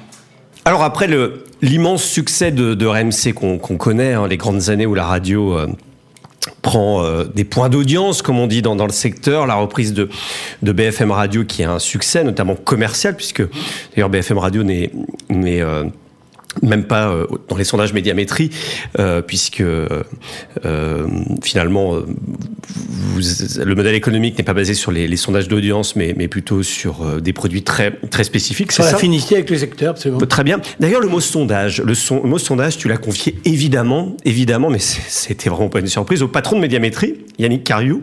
Pourquoi et qu'est-ce qu'il en dit? C'est intéressant parce que Yannick, moi j'ai participé à son recrutement quand j'étais administrateur de médiamétrie. Et, euh, et donc, Yannick, il s'est imposé très vite dans ce job. Il a complètement euh, vu de quelle manière on devait renverser la table sur le sujet et le faire avec des acteurs historiques qui s'accrochent aussi, même parfois et souvent à leur histoire, c'est compliqué. Et donc, il est aujourd'hui une espèce de, virtuose, capable de séduire euh, le secteur, de faire avancer le secteur. C'est difficile hein, pour lui. Et c'est difficile, mais il le fait de façon absolument remarquable. Et donc c'est une grande fierté, un, de savoir qu'il dirige aujourd'hui l'Institut médiamétrique, qui est, qui est une pépite, parce que euh, euh pour nous, c'est le juge de paix, euh, ça doit être irréprochable, et, euh, et, les conséquences, bien évidemment, du travail de médiamétrie est exceptionnel sur le chiffre d'affaires de, de, chacune des entreprises de, de médias. Donc c'est un institut qu'il faut savoir protéger, qu'il faut savoir accompagner, développer, et savoir qu'il est magnifiquement bien dirigé aujourd'hui, bah, c'est une super satisfaction. Donc moi, je suis ravi qu'Yannick ait accepté de venir dans ce dictionnaire. Il nous parle de sondage et, euh, et, vous allez voir comment il comment il raconte en fin de compte son son, son travail, mais surtout quelle émotion il a lui à titre personnel quand il doit fournir des résultats qui sont pas toujours ceux que les les, les, gens attendent. Et bien évidemment, c'est une sanction qui est parfois douloureuse. Et, euh, et lui, il raconte très bien. Et là, je vous laisse vraiment sa littérature. Je veux pas faire de paraphrase, mais il raconte extrêmement bien euh, ce qu'il ressent et ce qui peut se passer en effet à un moment où vous avez un résultat qui tombe et qui n'est vraiment pas celui euh, attendu euh, par les producteurs. Chez RMC, vous n'avez pas eu ce cas dans les années 2000 puisque ça a toujours monté. Euh, ça a été incroyable. Hein. J'ai plus les chiffres en tête. Hein. Vous êtes passé de 2 points d'audience. 1,9. 1,9. À 8,2. 8,2. Euh, D'abord, on, on s'habituait à ce succès-là tous les 2-3 mois quand Médiamétrie publie les sondages d'audience radio, qui s'appelait la 126 000, qui maintenant s'appelle l'IR, euh, pour études d'audience radio. Euh, Est-ce qu'on est stressé? On a les chiffres un peu avant, puisqu'on a des tendances, on sait qu'il y, a des chiffres en off hein, qui circulent, en tout cas qui, sont commandés de façon privée par les, radios. Euh, C'est un sujet, à chaque fois que ça tombe chez RMC, alors qu'on sait qu'on cartonne et, et qu'à chaque fois on va crever le plafond Non, les les arbres ne grimpent pas jusqu'au ciel, mais, mais j'avais Alain... Vous étiez étonné avec Alain Veille, c'est ça, de, des chiffres oh, Je sais que je sais qu'on a été nettement au-delà de ce que lui imaginait. Donc ça, pour moi, c'était une satisfaction parce que dès le départ, on ne sait pas trop là aussi où on va. hein. Il n'y a pas d'histoire, euh, il n'y a pas d'histoire euh, identique dans la radio. Il n'y a pas d'histoire identique dans les médias. C'est-à-dire que donner une deuxième vie à un média, c'est quelque chose qui est rare. Et moi, j'essaie toujours de retrouver l'exemple euh, d'un média en France, d'un journal, d'une télévision, d'une radio, qui a connu un âge d'or, un- une gloire absolue, qui ensuite était quasi à l'abandon et a été capable d'inverser comme ça puissamment la courbe pour euh, re- redevenir une espèce de, de, de- d'étalon, en tout cas de, de, de- modèle. Ça, ça n'existe pas dans les médias et c'est vrai que c'est, c'est l'histoire des RMC. Et donc, D'ailleurs, tu en as écrit un bouquin qui s'appelle La deuxième ville des RMC. Je- Alors, on doit, on, doit le trouver que dans les bouquin- chez les bouquinistes hein, maintenant. Certainement, Il date de mais c'est- 2013, mais il est aux éditions du, du, du Rocher. Ça s'appelle La deuxième vie de RMC. Et, j'ai essayé de raconter ça de l'intérieur. Mais rassurez-vous, j'avais toujours Alain sur le dos qui me disait, quand on avait un sondage qui montait un tout petit peu, il me disait, oh là là, ça se ralentit, qu'est-ce qui se passe Il me faut un plan d'action, il y a un truc qui va pas, euh, on aurait dû monter plus vite. Et puis dès que ça montait très fort, il me disait, oh là là, on s'emballe pas, c'est sûrement un bug, on va être rectifié à la baisse la prochaine fois, donc ne nous emballons pas. Et j'ai fait comme ça, je sais plus, 50, 55 sondages consécutifs en hausse, où quand je montais beaucoup, on me disait ne t'emballe pas, et quand je montais très peu, on me disait attention, ça monte pas très vite. Et donc on est monté comme ça pendant, pendant 17 ans, et, euh, et en effet on était, oui je pense, sage, donc il n'y avait pas d'emballement sur, sur les sujets, sur les sondages. À chaque fois on faisait une fête à l'étage, donc on réunissait toutes les équipes. On fait des trucs très sympas. Je crois que tout le monde a bien apprécié cette, cette- cette période un peu euphorique.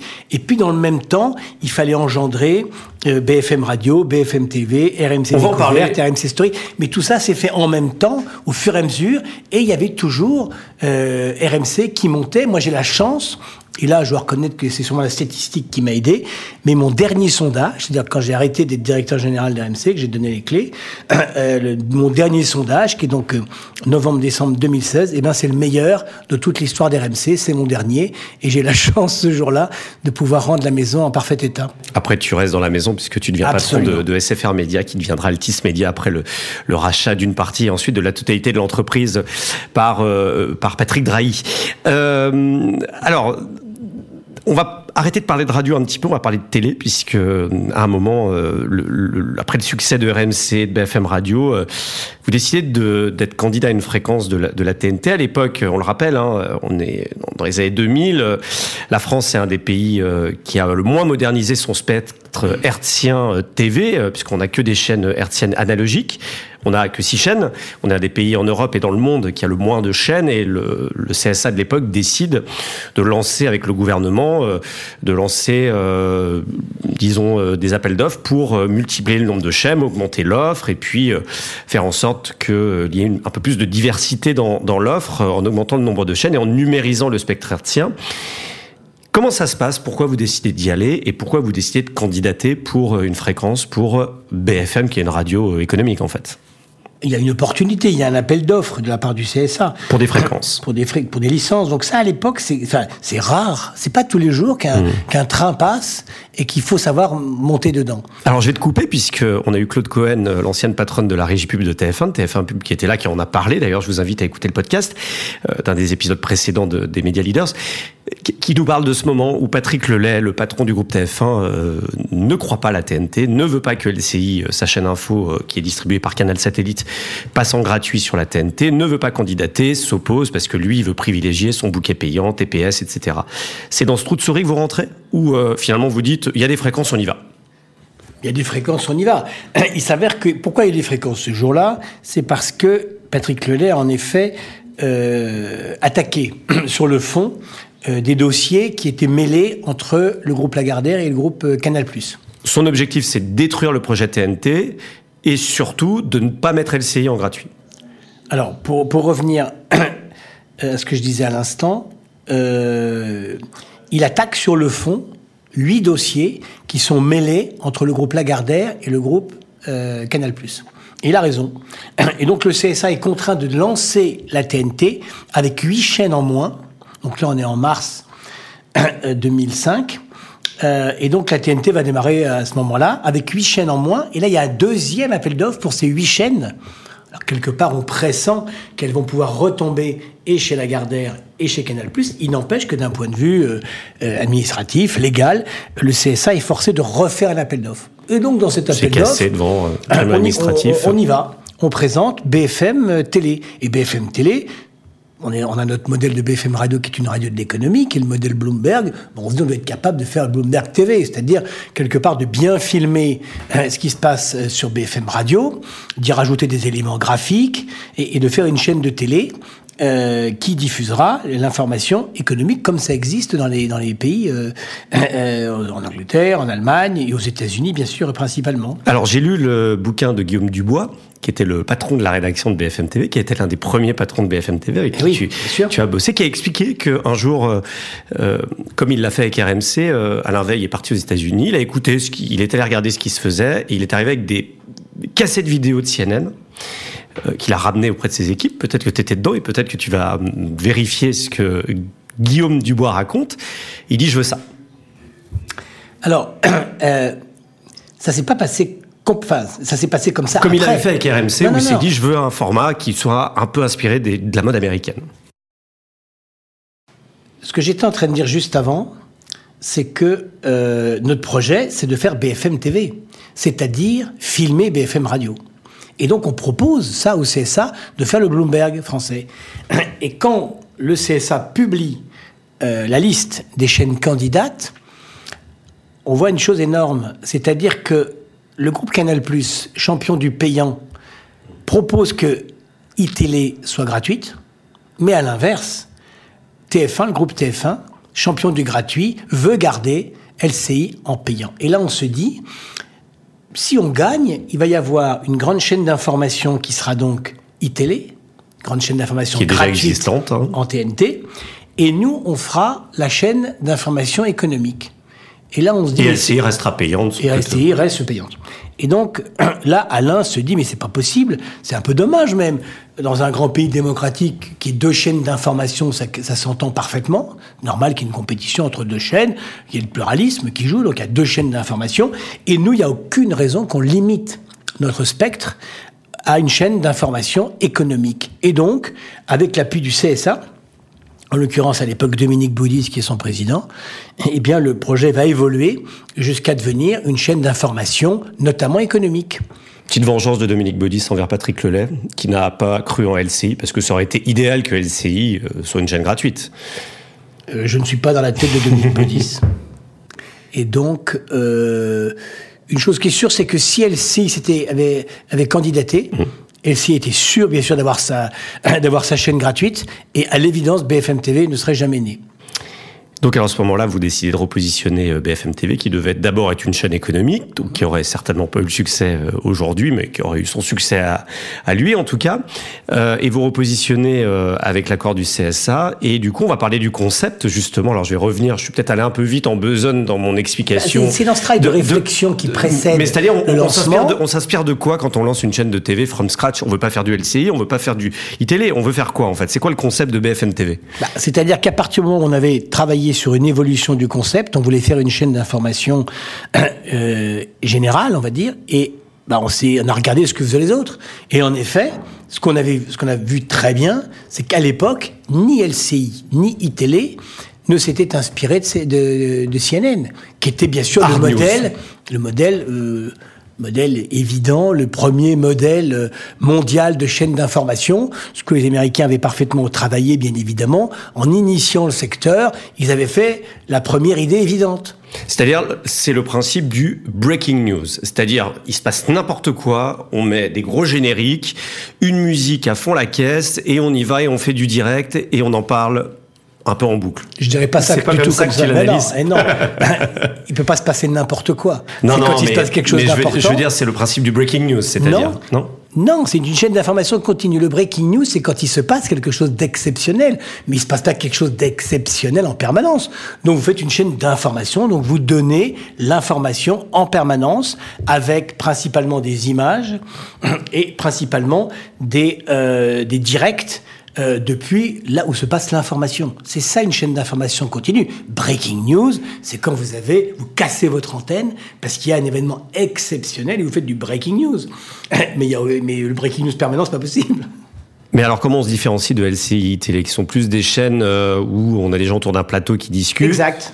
Et là, on est plus sur de l'info pure, un peu comme France Info, euh, Pas de radio. Pure, justement, c'est du débat. Hmm. C'est-à-dire que vous avez des journaux, en général à l'heure et à la hmm. nuit, et après, vous avez des plateaux qui sont plutôt des, des, des moments de commentaires et de, et de débats. Donc du coup, Routel Krief fait, le lancement et vous avez besoin de ces personnalités-là. Bien sûr, c'est important d'incarner et de donner tout de suite euh, ce crédit à l'information qu'on partage.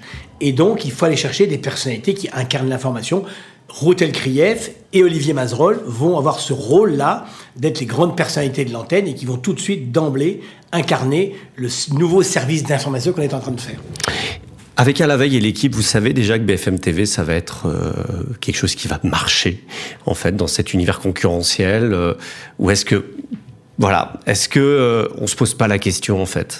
Non, c'est quoi Qu'est-ce qu'on ressent? On se pose pas la question. On est au début d'une aventure. On essaie de travailler le mieux possible. Une chose que l'on sait, c'est que LCI reste en payant et donc quelque part va sortir des radars hmm. très rapidement avec le développement de la TNT gratuite.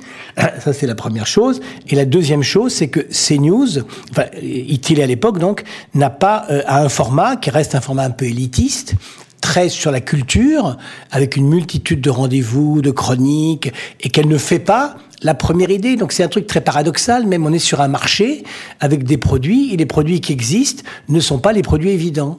Et donc il y a une facilité pour nous quelque part à développer la, la première idée qu'ils auraient dû développer. En l'occurrence, euh, CNews six ans avant nous, enfin iTélé six ans avant nous, et ensuite euh, LCI 11 ans avant nous. Et, ça, c'est un vrai paradoxe. C'est un truc qui est mmh. exceptionnel, même sur un marché. Ils auraient dû faire BFM TV avant que nous, on le fasse. Et donc, on a on n'a pas de certitude parce qu'on est au début d'une affaire et puis c'est l'audience, elle se gagne tous les jours. Hein, une sortie de route est vite arrivée, donc euh, là-dessus il n'y a aucune certitude. La seule chose que l'on sait, c'est qu'on a une recette qui est efficace et qui a pu qu'à la amener à bien pour qu'elle puisse être un jour une chaîne leader. Mais c'est vrai que le combat va se faire avec ITélé, avec qui à l'époque euh, n'a pas le format évident. Il y, a, il y a, des stratégies chez Alain Veil que j'ai remarqué, ces petites recettes auxquelles tu as, participé, c'est que très rapidement, il met des V1, des V2, des V3 euh, en place, notamment pour BFM. Il, il, augmente les moyens ça a été un peu le cas de RMC, c'est-à-dire on démarre petit, on démarre euh, un peu homemade, et puis petit à petit, on, on franchit des paliers avec des objectifs, et une fois qu'on les a franchis, on remet des moyens, etc. etc. Ça, tu pourrais dire que c'est un peu la recette Alain Veil que tu as, que as aussi mise en œuvre Non, non, c'est, oui, bien sûr, mais c'est, Alain qui, qui, qui, mm. qui, est maître de ça. Euh, à l'évidence, qu'il faut investir, c'est-à-dire que vous ne pouvez pas développer une activité quelle qu'elle soit sans qu'il y ait de l'ambition, sans qu'il y ait mm. des, des, des, des besoins qui se développent. Donc là-dessus, vous upgradez régulièrement. Euh, et, c'est vrai que pour BFM TV, on a pu profiter des très bons résultats d'RMC, puisque pendant sept mmh. ans, il a fallu que RMC alimente euh, les développements de BFM TV. Le succès commercial en termes de rentrée publicitaire a permis de financer bien BFM. Bien sûr, bien sûr. C'est ça, c'est ça qui a été possible, ça qui a été qui a rendu possible. Et c'est vrai que l'audience allant, ben, progressivement, vous avez une espèce de cercle vertueux hein, qui se dégage. Et en effet, pour gagner l'audience, pour gagner la confiance euh, aussi des Français qui veulent s'informer, eh bien, régulièrement, vous alimentez votre produit, vous développez votre produit. C'est ce qu'on a fait. Ce qui est assez génial aussi, et ça nous ramène à la radio, c'est que finalement, c'est une radio qui a fait de la première chaîne euh, d'info TV de France, puisque c'est elle qui l'a financé en fait. Hein. Absolument, mais après, heureusement, BFM TV vit très bien elle-même euh, toute seule. Et mais aujourd'hui, on sait aussi que dans le pôle, euh, dans le pôle, c'est la marque RMC qui est la marque leader, c'est-à-dire que les succès commerciaux de RMC, c'est la plus rentable. Hein. RMC Story et RMC Découverte. Aujourd'hui, c'est le pôle qui est le plus rentable du groupe audiovisuel euh, chez Altis. Tu as fait un vrai duo avec euh, Alain Veil. Duo, tu l'as donné à, Marine à Marise Gildas, pardon, euh, l'animatrice et, femme de Feu Philippe Gildas. Le mot duo, pourquoi avoir choisi ce mot et qu'en dit Marise Gildas et qu'est-ce que tu en dis de ce mot duo en radio? C'est très important le duo, parce que souvent on est, on est amené à présenter des émissions à deux, et il y a un secret dans le duo, euh, que quand il n'est pas respecté, c'est l'échec assuré. Dans un duo, chacun doit mettre l'autre en valeur. Et, c'est la clé du truc. Si il y en a un qui essaie de tirer un tout petit peu la couverture à lui, l'autre va vouloir faire exactement la même chose, et c'est le début d'une spirale qui mènera à l'échec. Et donc, le duo, il est quand même très fréquent dans l'audiovisuel. On demande souvent à deux personnes de présenter ensemble une émission, et c'est un petit peu le secret. Euh, chez RMC, on a mis par exemple Marshall Truchot, qui sont deux garçons de la même génération, les, grandes gueules. les grandes gueules, qui, qui ont su, ça fait maintenant plus de 20 ans qu'ils travaillent ensemble, et donc on a construit ce duo-là. Euh, Marise, elle, ce qu'elle raconte, bien sûr, c'est ses très grandes rencontres, parce que elle, euh, elle a eu la chance de pouvoir accompagner euh, Bourville, euh, Coluche, et puis toute une série de, euh, de grandes personnalités journalistes d'Europe 1, et puis bien évidemment Philippe Gildas, mmh. qui est devenu, qui est devenu son, son époux. Et, et, et, donc, elle raconte justement ce, ce travail à deux et la façon dont en effet on doit être capable de mettre en valeur l'autre, euh, secret en effet de la longévité d'un duo. Dans le format d'RMC, on va revenir dessus, il y a, deux choses, qui pourraient résumer euh, RMC. Euh, c'est le mot auditeur et le mot direct. Euh, pour moi, c'est les deux mots qui peuvent, et tu vas me dire si toi aussi tu les aurais choisis.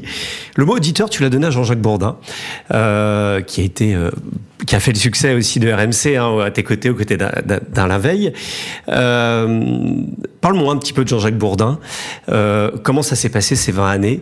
C'est quelqu'un qui avait un fort caractère hein, quand même. Hein, Alors c'est lui qui a choisi le mot. Donc là-dessus. Euh, le mot auditeur. Oui, je l'ai appelé assez rapidement, donc il y avait encore beaucoup de mots qui étaient disponibles. Et bien évidemment, j'avais celui dans mes tablettes.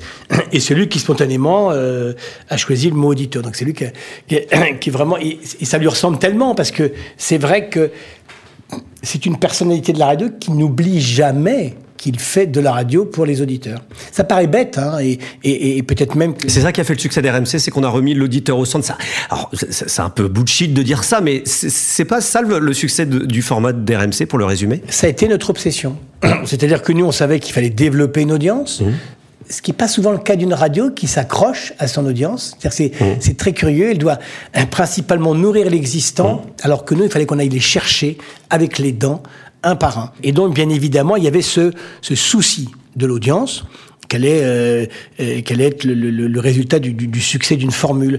Et donc, l'audience est un élément euh, majeur euh, pour nous à ce moment-là. On a la radio qui fait 1,9, quoi. C'est rien du tout, quoi. La radio est moribonde, donc il faut aller chercher les auditeurs un par un. Et donc, ce souci de séduire les auditeurs, c'est majeur. Après, euh, Jean-Jacques est obsédé par ça. Jean-Jacques est obsédé par les résultats, l'audience, les auditeurs. Il sait à qui il parle. Je pense même que secrètement, il parle à quelqu'un en particulier pour toucher comme ça chacun euh, de façon. Il a son personnage, comme on dit en marketing. Hein. Il sait à qui il parle et, euh, et il parle et il leur parle. Et alors du coup, euh, Jean-Jacques Bourdin, il a choisi le mot auditeur, mais toi, ta relation avec Jean-Jacques Bourdin, elle, était, elle était comment? Parce que Jean-Jacques Bourdin, on le sait, c'est comme beaucoup de ces personnalités-là, ils ont, ils ont un fort caractère. Ils sont pas faciles à travailler, hein, d'ailleurs. Non, mais c'est mon métier, ça, de, de, de, travailler avec des gens euh, qui sont à l'antenne, euh, deux, trois, quatre heures à l'antenne pour Jean-Jacques chaque jour. Vous n'avez pas affaire à quelqu'un d'ordinaire, et donc il faut faire avec. Et moi, c'est un truc qui m'a jamais posé de difficulté. Pour moi, le plus important, c'est le résultat à l'antenne, et le plus important, c'est les audiences qu'on va avoir en face. Et donc, quand vous avez mis ça en tête, quand vous-même vous n'avez pas un ego euh, surdimensionné à défendre, eh bien, vous faites tout pour que ceux qui l'ont, ceux qui ont le courage de prendre l'antenne tous les jours. Accessoirement Jean-Jacques, qui se levait tous les matins, euh, qui a été fidèle au rendez-vous pendant près de 20 ans, après l'avoir fait ailleurs pendant près de 20 ans aussi.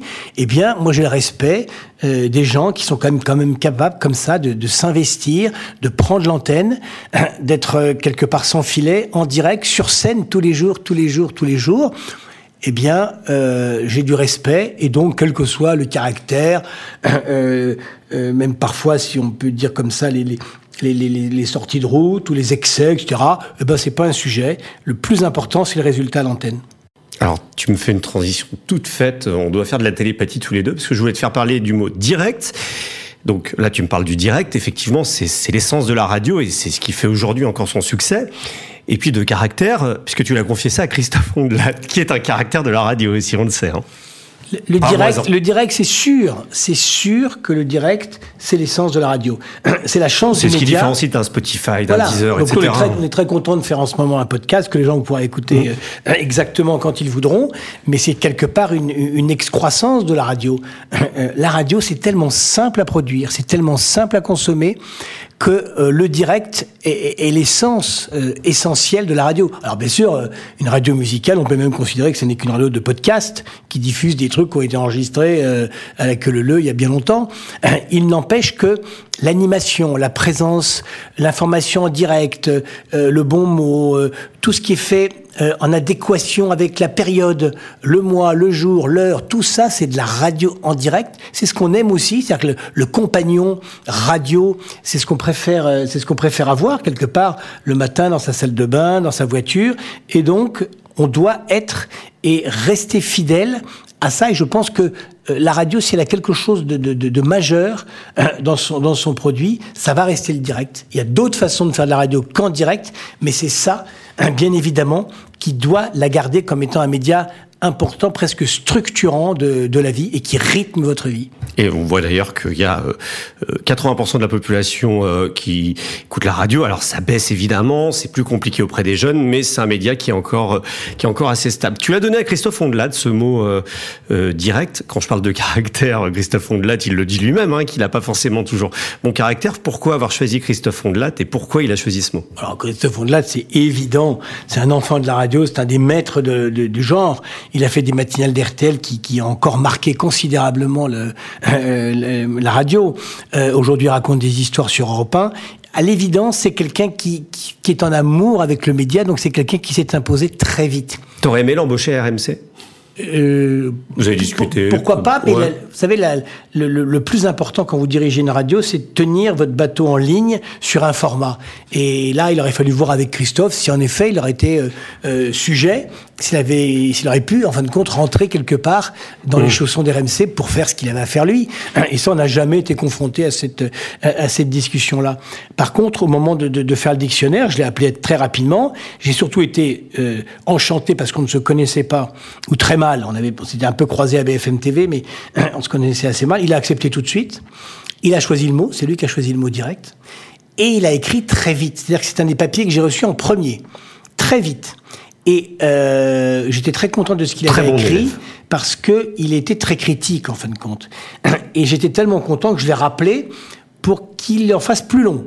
Je dis écoute, euh, et il me dit non, j'ai mis tout ce que j'avais envie de mettre et je suis sûr d'un truc, c'est que tu ne publieras pas euh, car je dis que la radio va mourir, etc. Mais je dis pas du tout. Au ça, contraire, très Christophe Ondelat. Hein. Au contraire, je voudrais que tu nous expliques ça encore mieux et encore plus.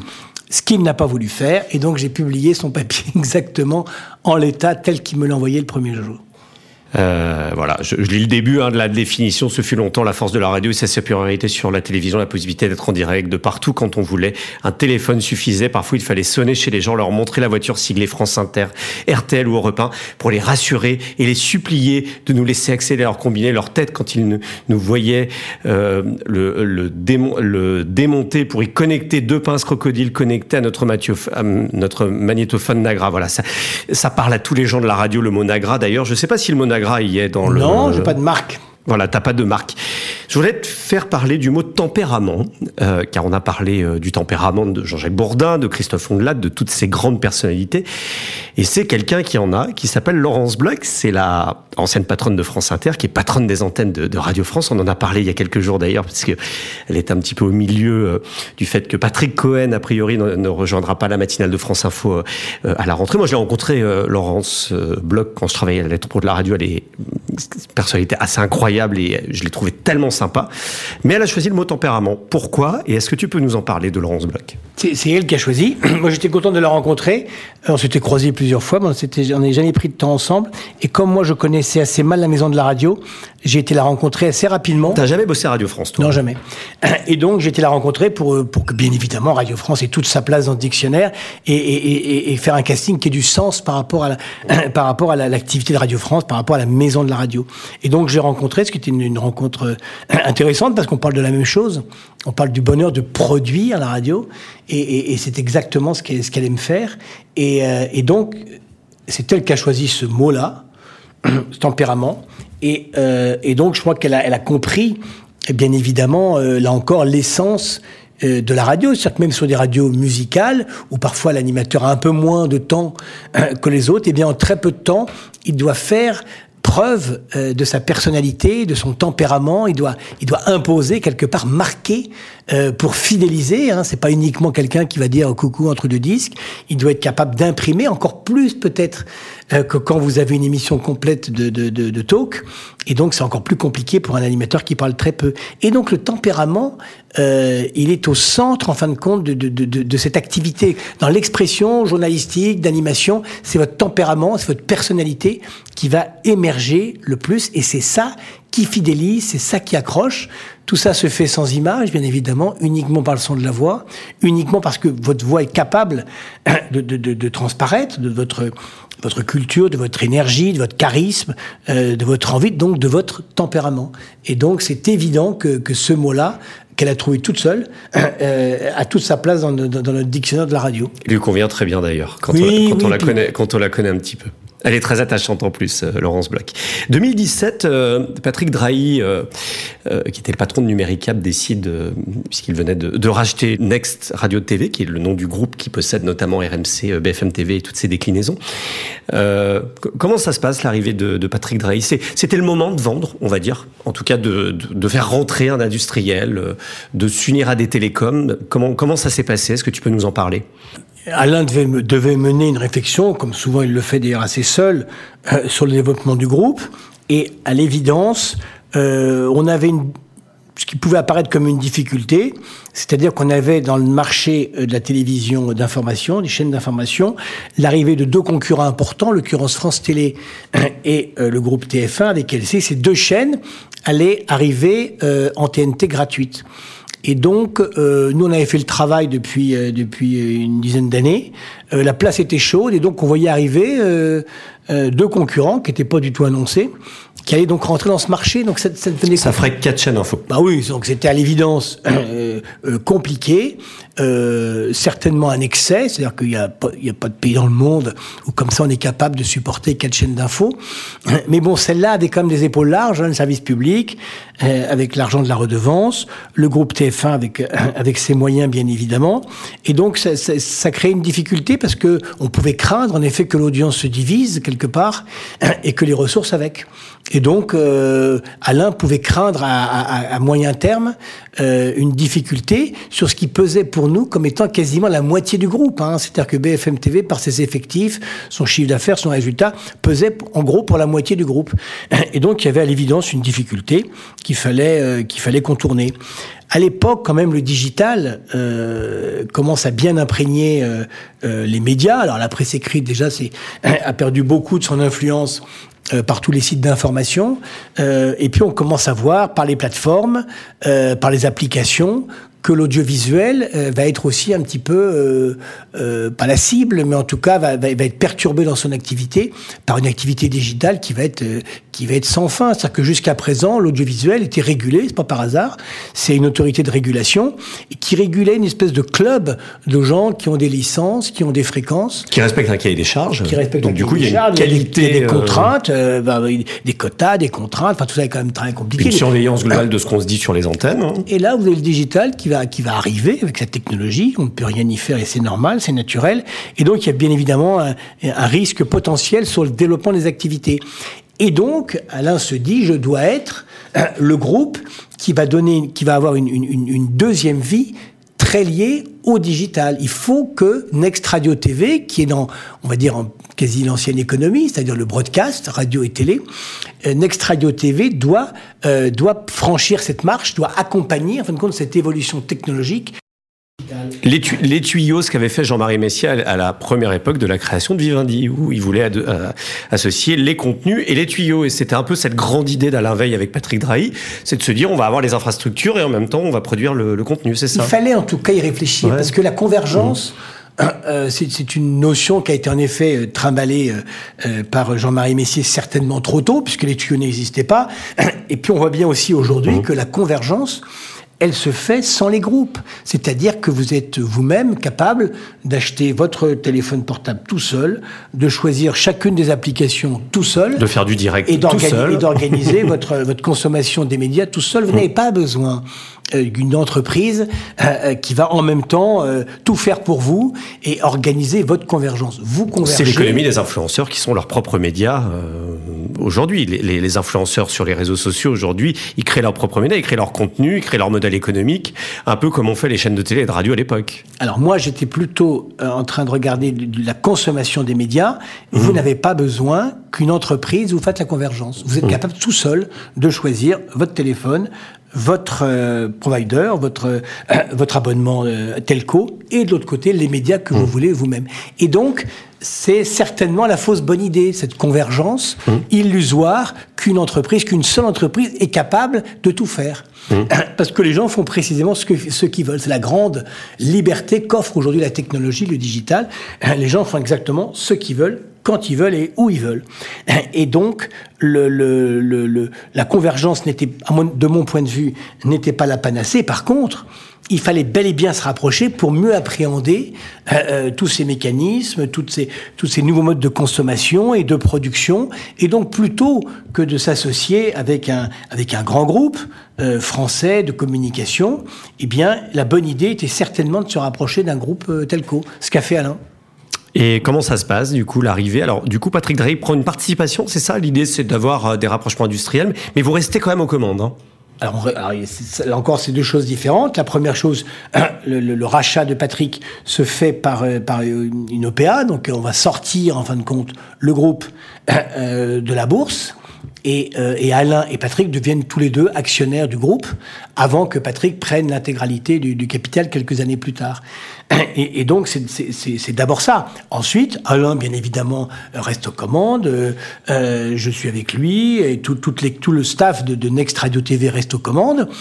Et puis, dans un, dans un second temps, c'est un événement important pour l'histoire du groupe, Alain va devenir président d'Altis Europe. C'est-à-dire que, euh, après avoir cédé en partie à Patrick Drahi, avoir sorti l'entreprise euh, du marché, euh, Alain devient président d'Altis Europe. Avec SFR, donc un opérateur télécom, donc une autre dimension. Absolument, Alain une autre dimension dans, le groupe, et donc quelque part, ça va aussi nous, relancer dans le groupe, quelque part. Et moi, je deviens vice-président d'Altis Média, et donc on continue à développer l'activité média d'un point de vue opérationnel, euh, comme moi je l'ai été en dirigeant RMC pendant plusieurs années, mais, euh, mais, mais, au niveau du groupe. Et donc, euh, on essaye d'intégrer, en fin de compte, toutes les dimensions du groupe, puisqu'à l'époque, Patrick Drey a encore un groupe presse important. Et donc, a l'activité radio, télé, digital, presse et telco que dirige Alain pour l'Europe. Alors, dans ce groupe, il y a des radios, des télés. Il y a aussi de la presse euh, dedans. Et le mot presse est dans le dictionnaire amoureux de la radio. C'est Yvan Leveil qui en parle. Pourquoi Et pourquoi avoir choisi euh, d'avoir parlé d'un autre média que de la radio dans ce dictionnaire amoureux? C'était impossible de faire le dictionnaire amoureux de la radio sans Yvan Leveil. Il y a la télé avec Yves Bigot d'ailleurs aussi, hein, tu pourras en parler. Mais la presse... il y a des relations entre les médias, les relations avec mmh. la presse, les relations avec la télévision, bien évidemment, c'est des sujets pour la radio. Mais là encore, je répète, je ne pouvais pas faire ce dictionnaire amoureux de la radio sans Yvan Leveil. Yvan Levaille, c'est un amoureux de la radio. Yvan Levaille, c'est un amour tout court. C'est un type passionné, qui est drôle. Pas trop de repas pendant longtemps. Hein. Alors non, pas, pendant, très longtemps. Il, il, il, est surtout très connu pour son activité d'antenne. Tout à fait. Puisqu'il a été, euh, euh, il dirigeait la revue de presse sur Europe 1 pendant très longtemps. et, ensuite, et ensuite sur France Inter. Après, il a dirigé la Provence mm. euh, euh, dans le Midi. Mais euh, Yvan, c'est la grande voix de la revue de presse, qui est un, mm. qui est un acte, qui est un, un, un produit, un exercice, un, exercice très très très connu en radio. Et donc, c'était impossible de faire sans lui. Et donc, j'étais trop content un de le rencontrer, deux d'échanger avec lui, et puis deux de lui dire, écoute, il y a une relation en effet entre les médias qui m'intéressent. Et donc, dans ce dictionnaire amoureux de la radio, on parle de la relation entre la radio et la presse la radio et la télévision, et la radio et le digital. Et donc les, trois mots ont été distribués à des personnalités qui, euh, qui, qui, qui, analysent en fin de compte la relation qu'il y a entre les médias, la radio et ces trois-là. Vous avez inventé quelque chose dans le groupe Nextardo TV qui est devenu Altis, c'est-à-dire que euh, quand on parlait de télé, c'était de la radio filmée euh, et c'était souvent de mauvaise qualité. Hein. Il y a eu plein d'initiatives au début. Alors la technologie n'était pas là. Les, inventeurs, c'était Fun Radio qui avait fait Fun TV à l'époque, mais c'était finalement un peu des webcams dans des studios. Et vous, vous avez créé un truc qui a préservé la radio, son entité, mais en même temps qui a fait un truc euh, vraiment très qualitatif en termes de télé. Ça s'est fait naturellement, ça, de se dire... Euh, parce que le problème de, de, filmer de la radio, on peut cannibaliser le média, en fait. Et vous, vous avez inventé euh, le fait de faire une émission de télé qui est cool et en même temps de garder l'essence de la radio euh, en ayant de la multidiffusion, disons en démultipliant aussi les points d'audience, tout en ne cannibalisant pas la radio, puisque finalement RMC, qui a été retransmis sur euh, RMC Story, RMC Découverte dans un premier temps, RMC Story, euh, qui étaient des chaînes qui vous appartenaient, euh, n'ont pas cannibalisé les auditeurs. Ça a été quoi votre recette là-dessus? Alors, c'est un sujet très important puisque aujourd'hui, les, auditeurs, téléspectateurs, euh, internautes veulent systématiquement euh, le son et ou l'image quand ils veulent, où ils veulent. Et donc, vous êtes forcé quelque part de produire euh, le son et l'image en même temps.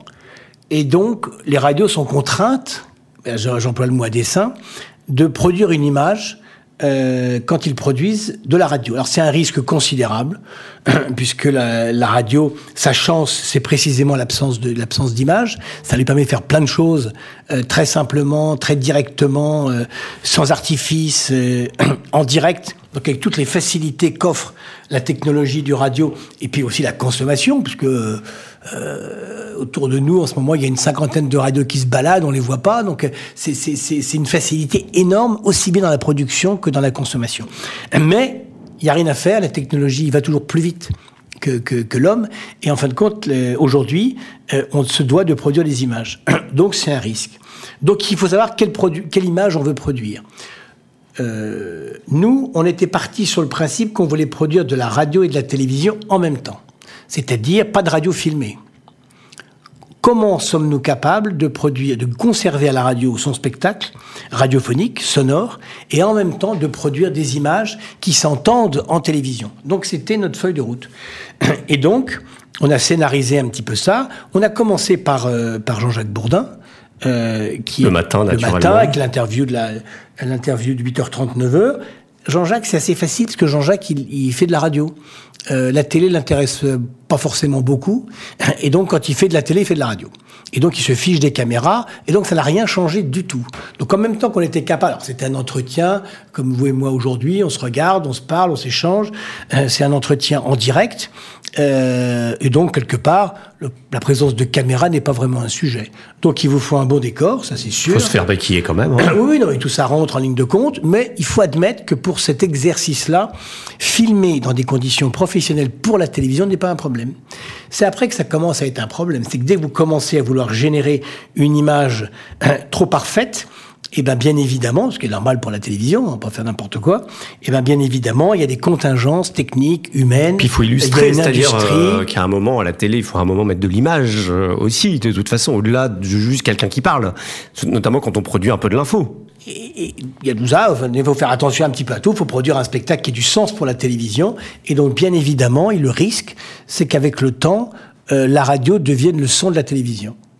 Et c'est là où ce qui peut être considéré comme un truc malin de faire de la radio et de la télé en même temps peut finir à être un, un drame pour la, pour la radio. Qu'est-ce qui a fait le succès alors? Ah bah, c'est ce que Jean-Jacques Bourdin se, se, contrefichait les caméras, donc en fin de compte, c'était pas un sujet pour lui. Et donc, il faisait de la bonne radio. Il a toujours fait de la radio, il faisait de la bonne radio, c'était pas un problème. Il y avait des caméras, on lui a mis un beau décor, on a essayé de, de, de sublimer ça. C'était aussi quand même une tranche d'information le matin, donc l'exercice était jouable. Il est beaucoup plus complexe dans d'autres exercices où il faut faire euh, euh, du plateau, de la radio et de la télévision en même temps, euh, avec des images illustrées. Tout ça est beaucoup plus compliqué. Il y a des limites à ça. Et donc, ça demande, ça demande beaucoup de travail pour que la radio ne devienne pas uniquement le son de la télévision. C'est la personnalité en radio qui est importante. Un mot que tu as donné à Silviano Marchion, qui est le patron du studio École de France, un de ceux qui produit les animateurs et certains euh, journalistes. Le mot personnalité, en quoi il était important et pourquoi tu as, choisi Silviano On parlait de tempérament. Bah, Silviano, ça me paraissait utile parce que euh, Silviano, a du tempérament. C'est un éclaireur, c'est un éclaireur du secteur. Euh, il tente un truc impossible parce que, bien évidemment, le, c'est le talent avant tout dans nos métiers. Et donc les élèves qui arrivent, ils sont pas forcément talentueux, donc il faut quand même leur apprendre euh, les, les, rudiments du métier, euh, sans pour autant euh, leur inventer un talent qu'ils n'ont pas. Donc c'est quelque chose qui est, qui, est, compliqué, mais comme dans les, comme c'est un métier qui, qui, est sorti des quelques studios parisiens pour pouvoir aller se développer partout en France, il y a des radios partout, tout le temps, il faut des gens qui maîtrisent bien évidemment le média, sans pour autant avoir toujours un très grand talent et très grande et une très grande personnalité. Et lui, il a voulu insister là-dessus parce que justement, son travail parfois, c'est soit de révéler des personnalités, ce qui est quand même pas le truc évident, euh, soit de soit de faire en sorte que des professionnels naissent sans grande personnalité, sans grand talent. Et pourtant, il maîtrise parfaitement les rudiments du métier, c'est son travail. Et donc c'est assez drôle en effet que lui euh, nous parle en effet des personnalités et, et de l'importance de la personnalité. Et puis, c'est ce qu'on disait tout à l'heure aussi sur le tempérament, c'est ce qui reste souvent. C'est-à-dire qu'il y a de la technique, il y a des mécaniques, il y a des petits trucs qui bidulent pour faire de la bonne radio. Il n'empêche que c'est pas ça qui va rendre la radio excellente. Qui va rendre la radio excellente, c'est le talent, c'est la personnalité, c'est le tempérament. Tu as quitté en 2021 euh, groupe Altis, en même temps qu'Alain Veil, hein, qui, est, qui, est, parti s'occuper de l'Express. Tu l'as vécu comment, euh, ce, départ? C'était prévu euh, Après tant de temps de laisser son bébé aux autres comme ça tout, tout, était possible. C'est dur? Alors non, c'est pas dur parce que moi, ça va faire 40 ans que je, je, je, fais de la radio, ça fait 40 ans. Euh, quelque part, euh, j'ai pas un parcours qui est totalement bordé de, pétales de rose, mais euh, il n'empêche que j'ai eu beaucoup de chance et les 20 dernières années ont été exceptionnelles. Et, donc, je, suis tellement euh, content presque dire fier un peu du, travail qui a été mené par les équipes d'RMC, de BFM pendant toutes ces années, qu'il y a une fin, il y a une fin. On a laissé, on a laissé, je pense quand même le, les, les entreprises au plus haut euh, après 20 années de développement ininterrompu. Donc c'est un truc qui, qui, qui, est, ouais, qui est un peu rare. Et, et, et donc l'avoir fait avec des, des gens avec qui on est attaché, des gens que je revois, euh, pour moi c'était c'était la, c'est la fin d'une histoire. Mais bon quelque part c'était assez naturel. Enfin on était associés, on avait vendu quelque part ça aurait même pu arriver plus tôt. Euh, ça aurait même dû arriver plus tôt, que le fait qu'Alain soit nommé président du, du, du groupe pour l'Europe, quelque part, ça nous a embarqué encore pour, pour quelques années supplémentaires. Donc tout ça a été, écrit, et donc c'est parfaitement normal. Et je suis, euh, été trop gâté jusqu'à présent pour que je me plaigne de quoi que ce soit aujourd'hui. On va terminer, Franck, euh, avec le mot futur. Tu l'as donné à Pierre Bélanger, euh, qui est le patron de Skyrock, fondateur de, Skyrock. C'est quoi, toi, ton futur? Mon futur à moi, mon mhm. futur à moi, c'est l'aventure, parce que je suis, euh, euh je, je vais pas paraphraser ce qu'on avait, euh, ce qu'on avait mis en musique pour Jean-Jacques Bourdin, mais c'est vrai que je me sens assez libre. Euh, je suis un enfant. C'est un des mots que tu as choisi, hein, d'ailleurs, je crois. Je suis un enfant de la radio. Je suis tombé dedans quand j'étais petit. 40 ans après, euh, j'ai dirigé le, la production du dictionnaire amoureux de la radio. Je pense que tout peut s'arrêter maintenant, comme tout peut recommencer ailleurs autrement. Tu veux refaire, rediriger une radio, racheter un média Non tout, est, possible. Euh, mais c'est pour ça que je dis que c'est l'aventure, parce que j'ai envie de découvrir quelque chose de neuf, de différent, et que ça se fera naturellement. Euh, là, en ce moment, je suis en train de, de, de, de parfaire la, la, mise en avant de ce, ce, dictionnaire qui a réuni 114 contributeurs. Euh, pour moi, c'est une petite pierre angulaire à, une, à, ma vie professionnelle de la radio. Soit ça m'ouvre autre chose, soit ça me ferme quelque part un chapitre, et donc ça va en ouvrir un autre. Mais tout ça, quelque part, ça me préoccupe pas tellement aujourd'hui. Je préfère être, être libre, être ouvert, et, et, et, quelque part, si tout devient possible, ben, et ben tant mieux. C'est c'est ce qu'on devrait quelque part tous souhaiter. Moi, je peux pas avoir été plus gâté dans ma vie professionnelle que je l'ai été, et, euh, et donc c'est ça que j'ai envie de continuer euh, quelque part, être un peu gâté d'une part, mais aussi être être être un peu libre. Euh, là encore, j'ai pas un ego surdimensionné, donc euh, j'ai pas de choses à imposer, mais j'aime bien mettre en musique, j'aime bien construire, j'aime bien aussi avoir un petit peu cet esprit pionnier. Hein, c'est ce c'est ce qu'on a fait avec les radios libres, c'est ce qu'on a fait à l'étranger, c'est ce que c'est ce qu'on a fait aussi avec RMC, avec BFM. Être au début d'une histoire c'est vraiment quelque chose de formidable. Je, je, je, je pense que c'est la, la, chance qu'on doit avoir aussi dans son existence d'être au début de certaines histoires. Et donc là, je suis au début d'une autre, mais je ne sais pas laquelle. Voilà, le dictionnaire amoureux de la radio aux éditions Plomb, 114 mots, 114 personnalités. Hein. On n'a pas pu parler de tous, hein. Matinale de Marc-Olivier Faugiel, la météo à Laurent Cabrol. Il y a Jackie Gallois qui parle, il y a Pascal Pro. Chacun donne sa définition d'un mot euh, autour de, de, la radio, le mot liberté dont on parle à l'instant avec euh, Yolène Delabigne. Euh, je vois la lire avec Julie Leclerc. Voilà, ce dictionnaire amoureux de la radio, pour tous les amoureux de la radio et les autres, il faut, il faut se le procurer. Merci beaucoup. Merci, merci à vous. Tu viendras nous, nous reparler peut-être un jour de ta suite.